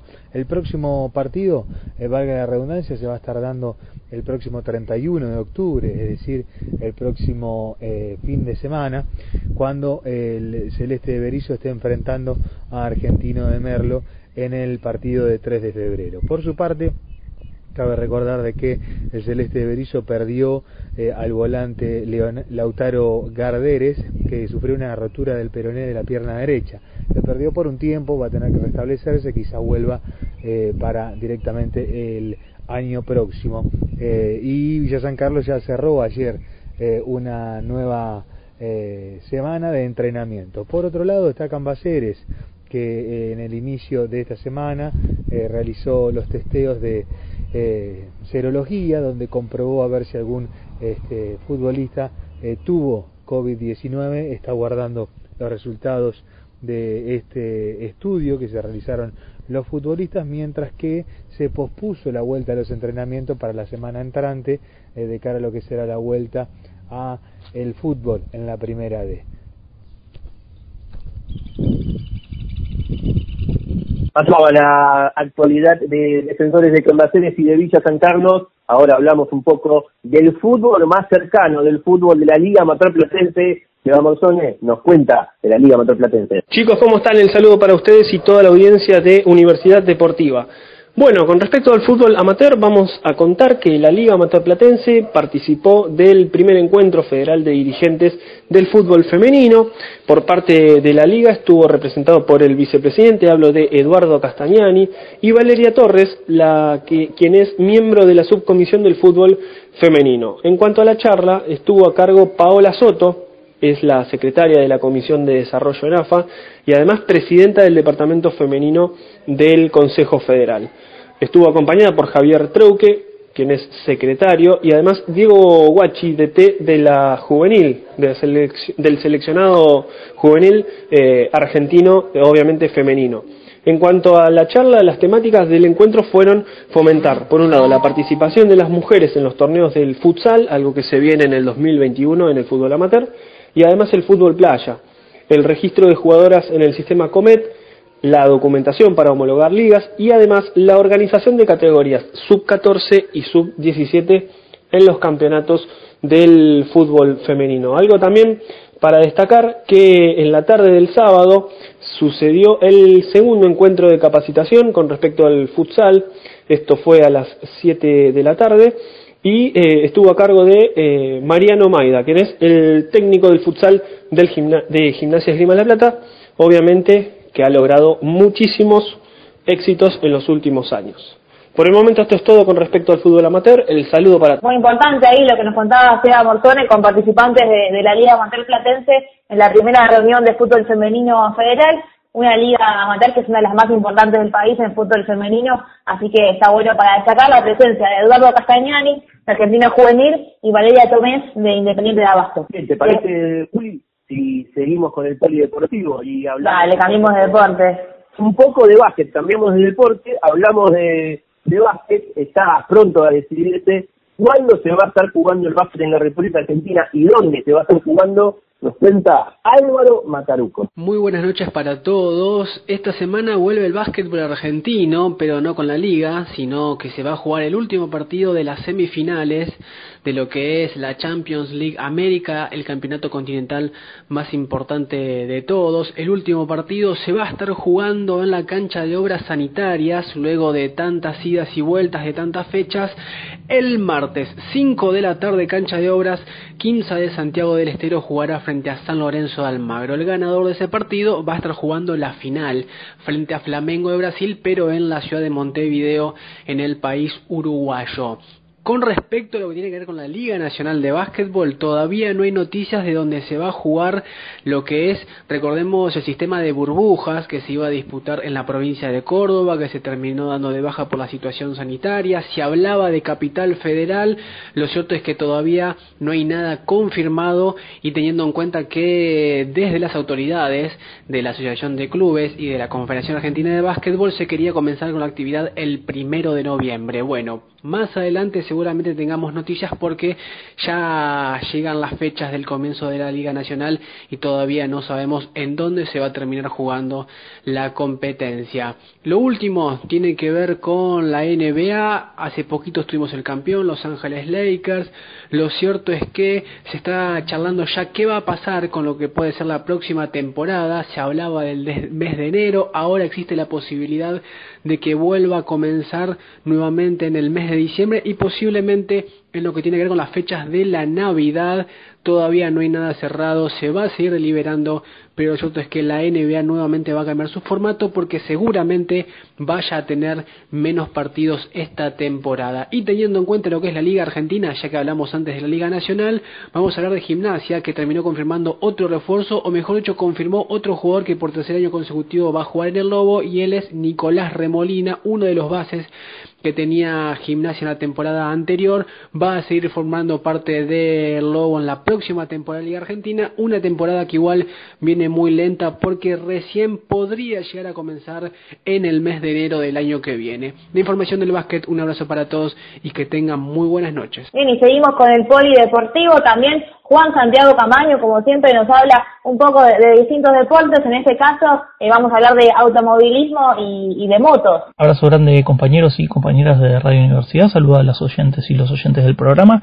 Hablamos de deportes motor, si le parece. Arrancamos primero con la Fórmula 1. Se viene el Gran Premio de Portugal este domingo 10 de la mañana. Transmisión de ESPN y de Fox Premium. La duodécima presentación del año en un circuito nuevo para la categoría como es Portimao. Una de las carreras que se sumó al nuevo calendario 2020 modificado por la pandemia de COVID. Es la vuelta de la Fórmula 1 a Portugal desde 1996, que no se competía en ese país. El campeonato actualmente es liderado por el británico Lewis Hamilton, el único piloto que puntuó en todas las carreras de este año y que ganó en 7 de las 11 disputadas, 69 unidades detrás. Uh, bastante lejos aparece su compañero de equipo Mercedes, el Fines Valtteri Bottas, y tercero se encuentra el holandés Max Verstappen con Red Bull a 83 puntos de Hamilton, que con la victoria en Nürburgring en Alemania hace dos semanas atrás igualó récord de carreras ganadas del alemán Michael Schumacher con 91. Todo parece indicar que este año se llevaría eh, Hamilton su séptimo título y igualaría el récord de Schumi en campeonatos obtenidos. Después de Portugal vendrán Imola, Turquía, la doble fecha en Bahrein y el cierre de Abu Dhabi el 13 de diciembre. Eh, seguimos deporte motor, pero ahora vamos a las motos, al MotoGP, que se viene en la segunda carrera en el circuito de Motorland en Aragón, España, después de la disputada el, el fin de semana pasado. Domingo, 7 de la mañana, en 2 arranca la transmisión. Será el Gran Premio de Teruel, la primera de las últimas cuatro competencias una temporada de locos, realmente totalmente distinta a la Fórmula 1. Está siendo el calendario 2020 del MotoGP, que en las 10 carreras disputadas hasta el momento ha tenido 8 vencedores distintos y um, y 15 y han subido al podio 15 pilotos ya. Eh, la ausencia del vigente campeón, el español Man Márquez, debido a una lesión el inicio de la temporada, dejó un campeonato, la verdad que la, a merced de cualquiera. Eh, además, otro multicampeón de la categoría como Valentino Rossi, el italiano, dio positivo de COVID, por lo que estuvo ausente la semana pasada y en esta carrera también va a estar fuera de competencia.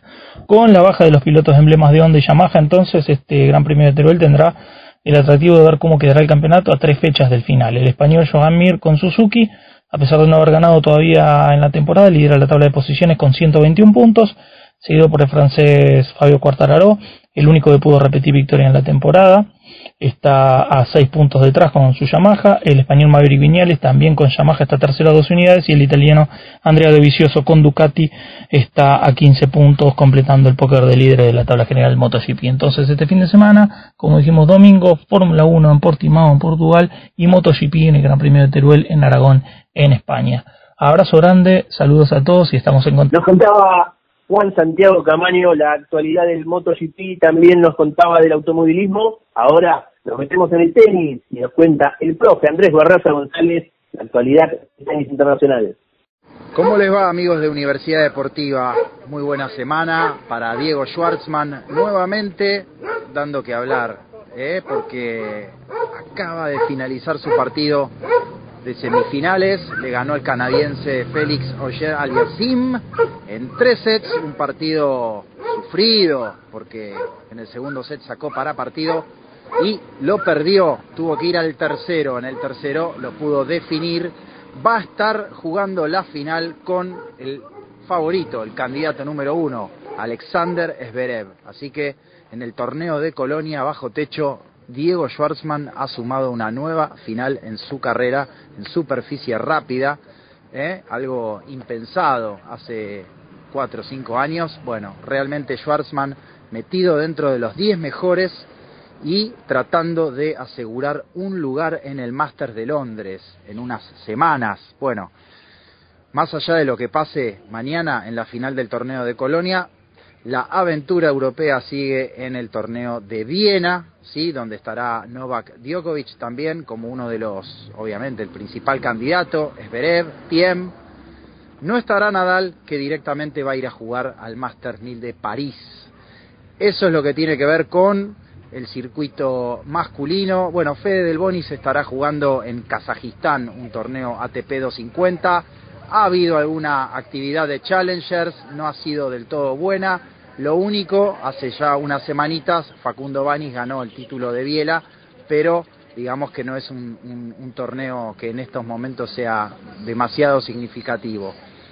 Por otro lado, Nadia Podoroska, como decíamos la semana anterior, este, está esperando unos días más porque recién en una semana se va a jugar el torneo de Linz, su último torneo en el año.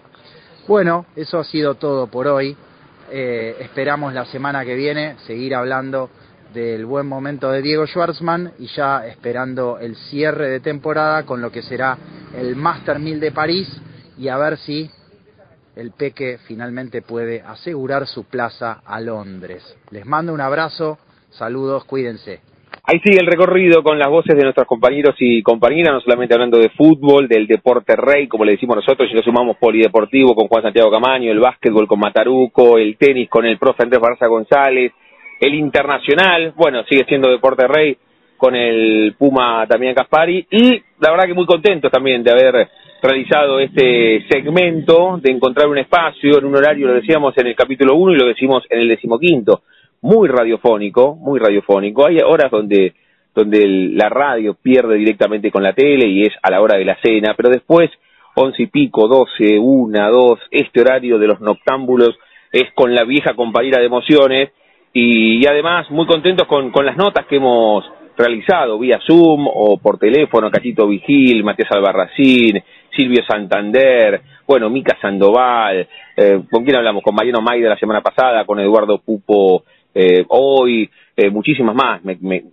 seguramente me queden en el camino. Maru Mancilla, bueno, con un montón de, de, personajes, la verdad que muy interesante, pasamos por un montón de deportes, eh, todos personajes de lujo, algunos que quizás no hubiésemos podido entrevistar en piso porque eh, es difícil que se trasladen, pero bueno, la, la tecnología, el Zoom eh, y las herramientas digitales en esta pandemia nos ayudaron a tener ese tipo de entrevistas. Sí, sí, contacto Mendoza cuando comenzamos, porque cerramos con Eduardo Pupo y el documental de Guillermo Vilas, pero en el medio tuvimos el documental también de Racing de Córdoba, o cuando hablamos con Martín Rubinstein, que escribió La bandera con un par de amigos, eh, Bielsa, el tiempo te dará la razón, o lo que vos decías con Maru Mancilla, que es la, la primera dirigente de la primera dirigenta de, de, del rugby en, la urba, bueno, ese tipo de situaciones que, nos podemos tomar un tiempo y charlar con alguien eh, 40 minutos con temas de agenda, pero con, también con temas que no tienen que ver con, con diferentes coyunturas deportivas. Así que eh, muy, muy, muy contento por haber encontrado este espacio y ahora sí encauzar esa energía en las transmisiones del próximo fin de semana, que estaremos el viernes desde las 6 de la tarde con el partido que se va a desarrollar en el Juan Carmelo Cerillo, que además será la pieza fundacional de la Copa de la Liga, el partido Génesis entre Gimnasia y Patronato en la zona F, que además tiene que ver con que es el cumpleaños de Diego Armando Maradona, ¿no? El técnico de Gimnasia, y el sábado estaremos desde la una de la tarde. A esta hora estaremos en transmisión, estaremos comenzando y ansiosos esperando el partido de estudiantes, ¿verdad? Que juega a las dos de la tarde, Turco, Juli. Sí, este, ya, ya estaremos este, pensando en ese, en ese partido y, y viendo cómo va a debutar el, el pincha ya este, seguramente con, con un gimnasia ya debut, que había debutado y que este, jugó frente a Patronato y que ya pasó el cumpleaños de Diego, pasó la Navidad maradoniana. Sí, Gran fiesta el viernes va a haber, ¿eh? entre la vuelta del fútbol, el cumpleaños de Maradona, gimnasia ahí abriendo eh, la primera jornada de, de la Copa de la Liga Profesional. Muy interesante seguramente lo que vivamos y lo que transmitamos en, en Radio Universidad. Sí, todo mediado, todo mediado por pantallas, ¿no? Porque pensalo en un mundo sin pandemia, que azote al globo, en un estadio de bote a bote, colmado, con, bueno, tendremos que, que pensar en este contexto, ¿no, Juli? Con, con muchas cuestiones, no sé, a través de pantallas, no sé cómo lo resolverá la dirigencia de gimnasia en el cumpleaños 60 de Diego y con el comienzo de la Copa de la Liga. Y después un partido, que ahí, la verdad, que a, a muchos de los equipos los hemos visto en Libertadores, pero hace mucho que no vemos ni a Patronato, ni a Gimnasia, ni a Talleres, ni a Aldo Civi, ni a Estudiantes, no los vemos, sí, los vimos en los partidos amistosos, pero es diferente, así que comienza un nuevo desafío desde lo deportivo y desde lo analítico. Y también, además de las notas que hemos realizado, de las interviews, como, como dice nuestro amigo Eduardo Pupo, es una palabra que aprendí, mirá qué coincidencia cósmica, hablando alguna vez con, con Guillermo Vilas, que decía esta interview y también en una entrevista que le había dado, si no me equivoco, a, a revista Un Caño, yo era fanático de revista Un Caño, esa revista donde escribían Víctor Hugo, Matías Martín, Ezequiel Fernández Moore, muchísimas plumas destacadísimas en una revista mensual que después por una cuestión económica dejó de salir y, y, tal vez paraban seis meses y volvían una, una revista realmente extraordinaria y ahí también había, había como una viñeta donde aparecía Guillermo Vilas y decía interview, interview. Bueno, además de las interviews que hemos realizado, bueno, los segmentos o los encuentros literarios con Arteca y que han leído otras personas y, y el cierre, la semblanza semanal con el amigo Perfumán. Esta muy especial y está bien que cerremos, que cerremos con esto porque tenemos a Sandrini. ¿Qué se dice de Sandrini? El tipo que te emocionaba, que te podía hacer reír y llorar al mismo tiempo, y una historia muy particular, y además con un cierre musical extraordinario, Turco, con la canción o con la música o con la voz, Turco, Juli, de Tita Merelo. Así que pensá un mejor final. Perfumán, Sandrini y Tita Merelo. No puede haber un final mejor para Universidad Deportiva Semanal. Ah, excelente, excelente. Espero, me quedo acá prendida para escucharlo porque la verdad que Lisa Andrini, Tita Merelo y Perfu, o sea, Perfu que es la frutillita del postre. Qué formidable, qué formidable. Bueno, nos vamos, nos estaremos ya reencontrando, qué bueno decir esto, el próximo viernes, desde las seis de la tarde, en transmisión con el partido del bosque entre Gimnasia y Patronato, y estaremos el sábado con el partido de estudiantes Aldo Civi por el comienzo de la Copa de la Liga. ¿Es así? ¿Lo, lo digo bien? ¿Es la Copa de la Liga? ¿Es así? Copa de la Liga Profesional. Ah, Copa de la Liga Profesional, pero un abreviado es Copa de la Liga. Nos vamos, abrazo, beso, Juli, Turco, nos quedamos con el cierre, con la semblanza del amigo Perfumán y Sandrini. Luis Sandrini fue actor y humorista, fue payaso de circo cuando era niño y trabajó con sus padres. Nació un 22 de febrero de 1905 en San Pedro, provincia de Buenos Aires. Era un tipo fachón, bien vestido, bien prolijo, engominado, con la parte de atrás bien cortito, siempre prolijo. Participó de casi 80 películas, fue actor en las primeras películas del cine sonoro argentino, hizo muchas películas para la familia, podía ser el profesor hippie, donde era cómplice de los alumnos y participaba en las reuniones, en las fiestas. Eso molestó a la superioridad y lo mandaron a otra escuela, lo que era todo felicidad se transforma en una tristeza inmensa donde el pueblo, los alumnos lo van a despedir y él se queda solo, solo sentado en la, frente a la ventanilla, en ese viejo, viejo vagón donde ve alejarse, se ve alejarse de la estación y quebrarse en un llanto. Y eran todas así, eran de alegrías y tristezas, donde Luis Andrini lo vamos a llamar Luis, que era el padre de Palito Ortega, que lo vamos a llamar Palito, que estudiaba en la facultad, y a su mejor amigo Minguito, Minguito Altavista, y la hija, la hija en un momento, en el momento todo felicidad, le dice que se va a casar, que se va a recibir y se casa. Entonces era todo alegría, felicidad, donde iban armando las fiestas, iban preparando todo.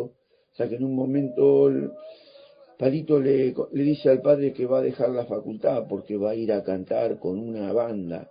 El padre se entristece de tal manera, Luis, que le hace mal al corazón y lo terminan internando pero se va recuperando y le promete a su hija de que va a ir a bailar al vals, va a ir a bailar con ella el vals el día del casamiento. Así se recupera, todavía no tenía el alta, pero con su amigo Minguito que lo pasa a buscar en un Citroën, se viste, se viste con todas las ropas de casamiento y van para allá y termina todo feliz. Siempre pasaba, siempre pasaba de lo feliz, de las alegrías a la tristeza, como nada, siempre, siempre había que tener pañuelos, porque llorar, llorar ibas a llorar. Sandrini fallece el 5 de julio de 1980, mientras filmaba la película Qué linda es mi familia. Luis, Luis estuvo casado con la actriz Chela Cordero. Se casaron, se casaron jóvenes en el año 1930. Se casa por segundas nupcias con Malvina Pastorino. Están juntos desde el año 1952 al 80. Tienen dos hijas, la mayor Malvina y la menor Sandra. Son una familia feliz, feliz. Pero un gran amor tuvo con Tita Merelo, como dice la canción llamarada, pasional, que escribió y canta la Merelo en memoria de ese amor. La voz de un hombre me persigue en el recuerdo tormentoso del ayer, esa llamarada de quererte y no tenerte, es sentir sobre mi boca esa llamarada loca, es pasión, corazones que, que estallan, es como tocarnos y sentir que solo con vos comparto esa electricidad, todo ese amor pasional duró desde 1942 a 1948. Sé que se volvieron, se volvieron a cruzarse y volvió, volvió esa pasión loca, pero él, él, él vuelve con Malvina y su familia, según Tita, la elige a la Pastorino porque creyó la creyó que ella era más débil, porque el carácter de Tita era siempre fuerte. No fue de esa manera, fue tan gran, tan grande su tristeza que nunca más tuvo un gran amor. Se fue alejando de todo hasta terminar sola en la clínica de Favaloro hasta, hasta los últimos días, donde se fue muriendo de dolor, dolor de amor, como una película de Sandrini donde todo era alegría, felicidad, pasión, podía terminar en una gran tristeza, tristeza, tristeza no tiene fin. Puedes decir que soy un soñador, pero no soy el único. Hasta la próxima, amigos. Tratemos de vivir con amor y ser felices. Suerte, suerte, buen andar.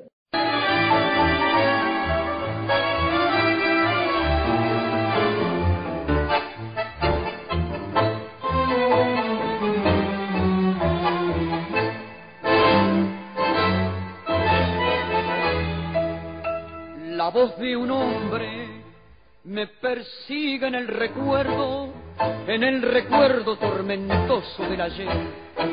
Era una voz que suplicaba mi conciencia que fuera buena, que lo quisiera bien. Son mis sentidos que te gritan que regreses, es mi tormenta la que aflora con tu voz.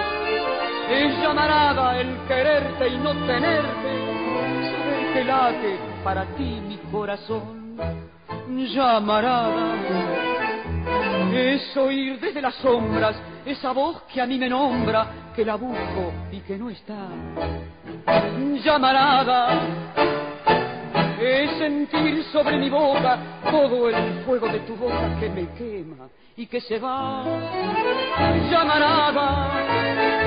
Es oír la que me nombra es correr tras una sombra y imposible de alcanzar. Estoy pagada con castigo al recordarte. Mi sangre grita que me quieras otra vez. Temor de vida que se escapa con el tiempo y no tenerte de nuevo como ayer. Es llamarada recordarte con la sangre, saber que nunca, nunca más ya te veré. Mirar mis sienes que blanquean y detienen, con mil recuerdos esta angustia de querer. Llamarada es oír desde las sombras esa voz que a mí me nombra, que la busco y que no está. Llamarada es sentir sobre mi boca todo el fuego de tu boca que me quema y que se va. Llamarada la que me nombra y es correr tras una sombra imposible de alcanzar.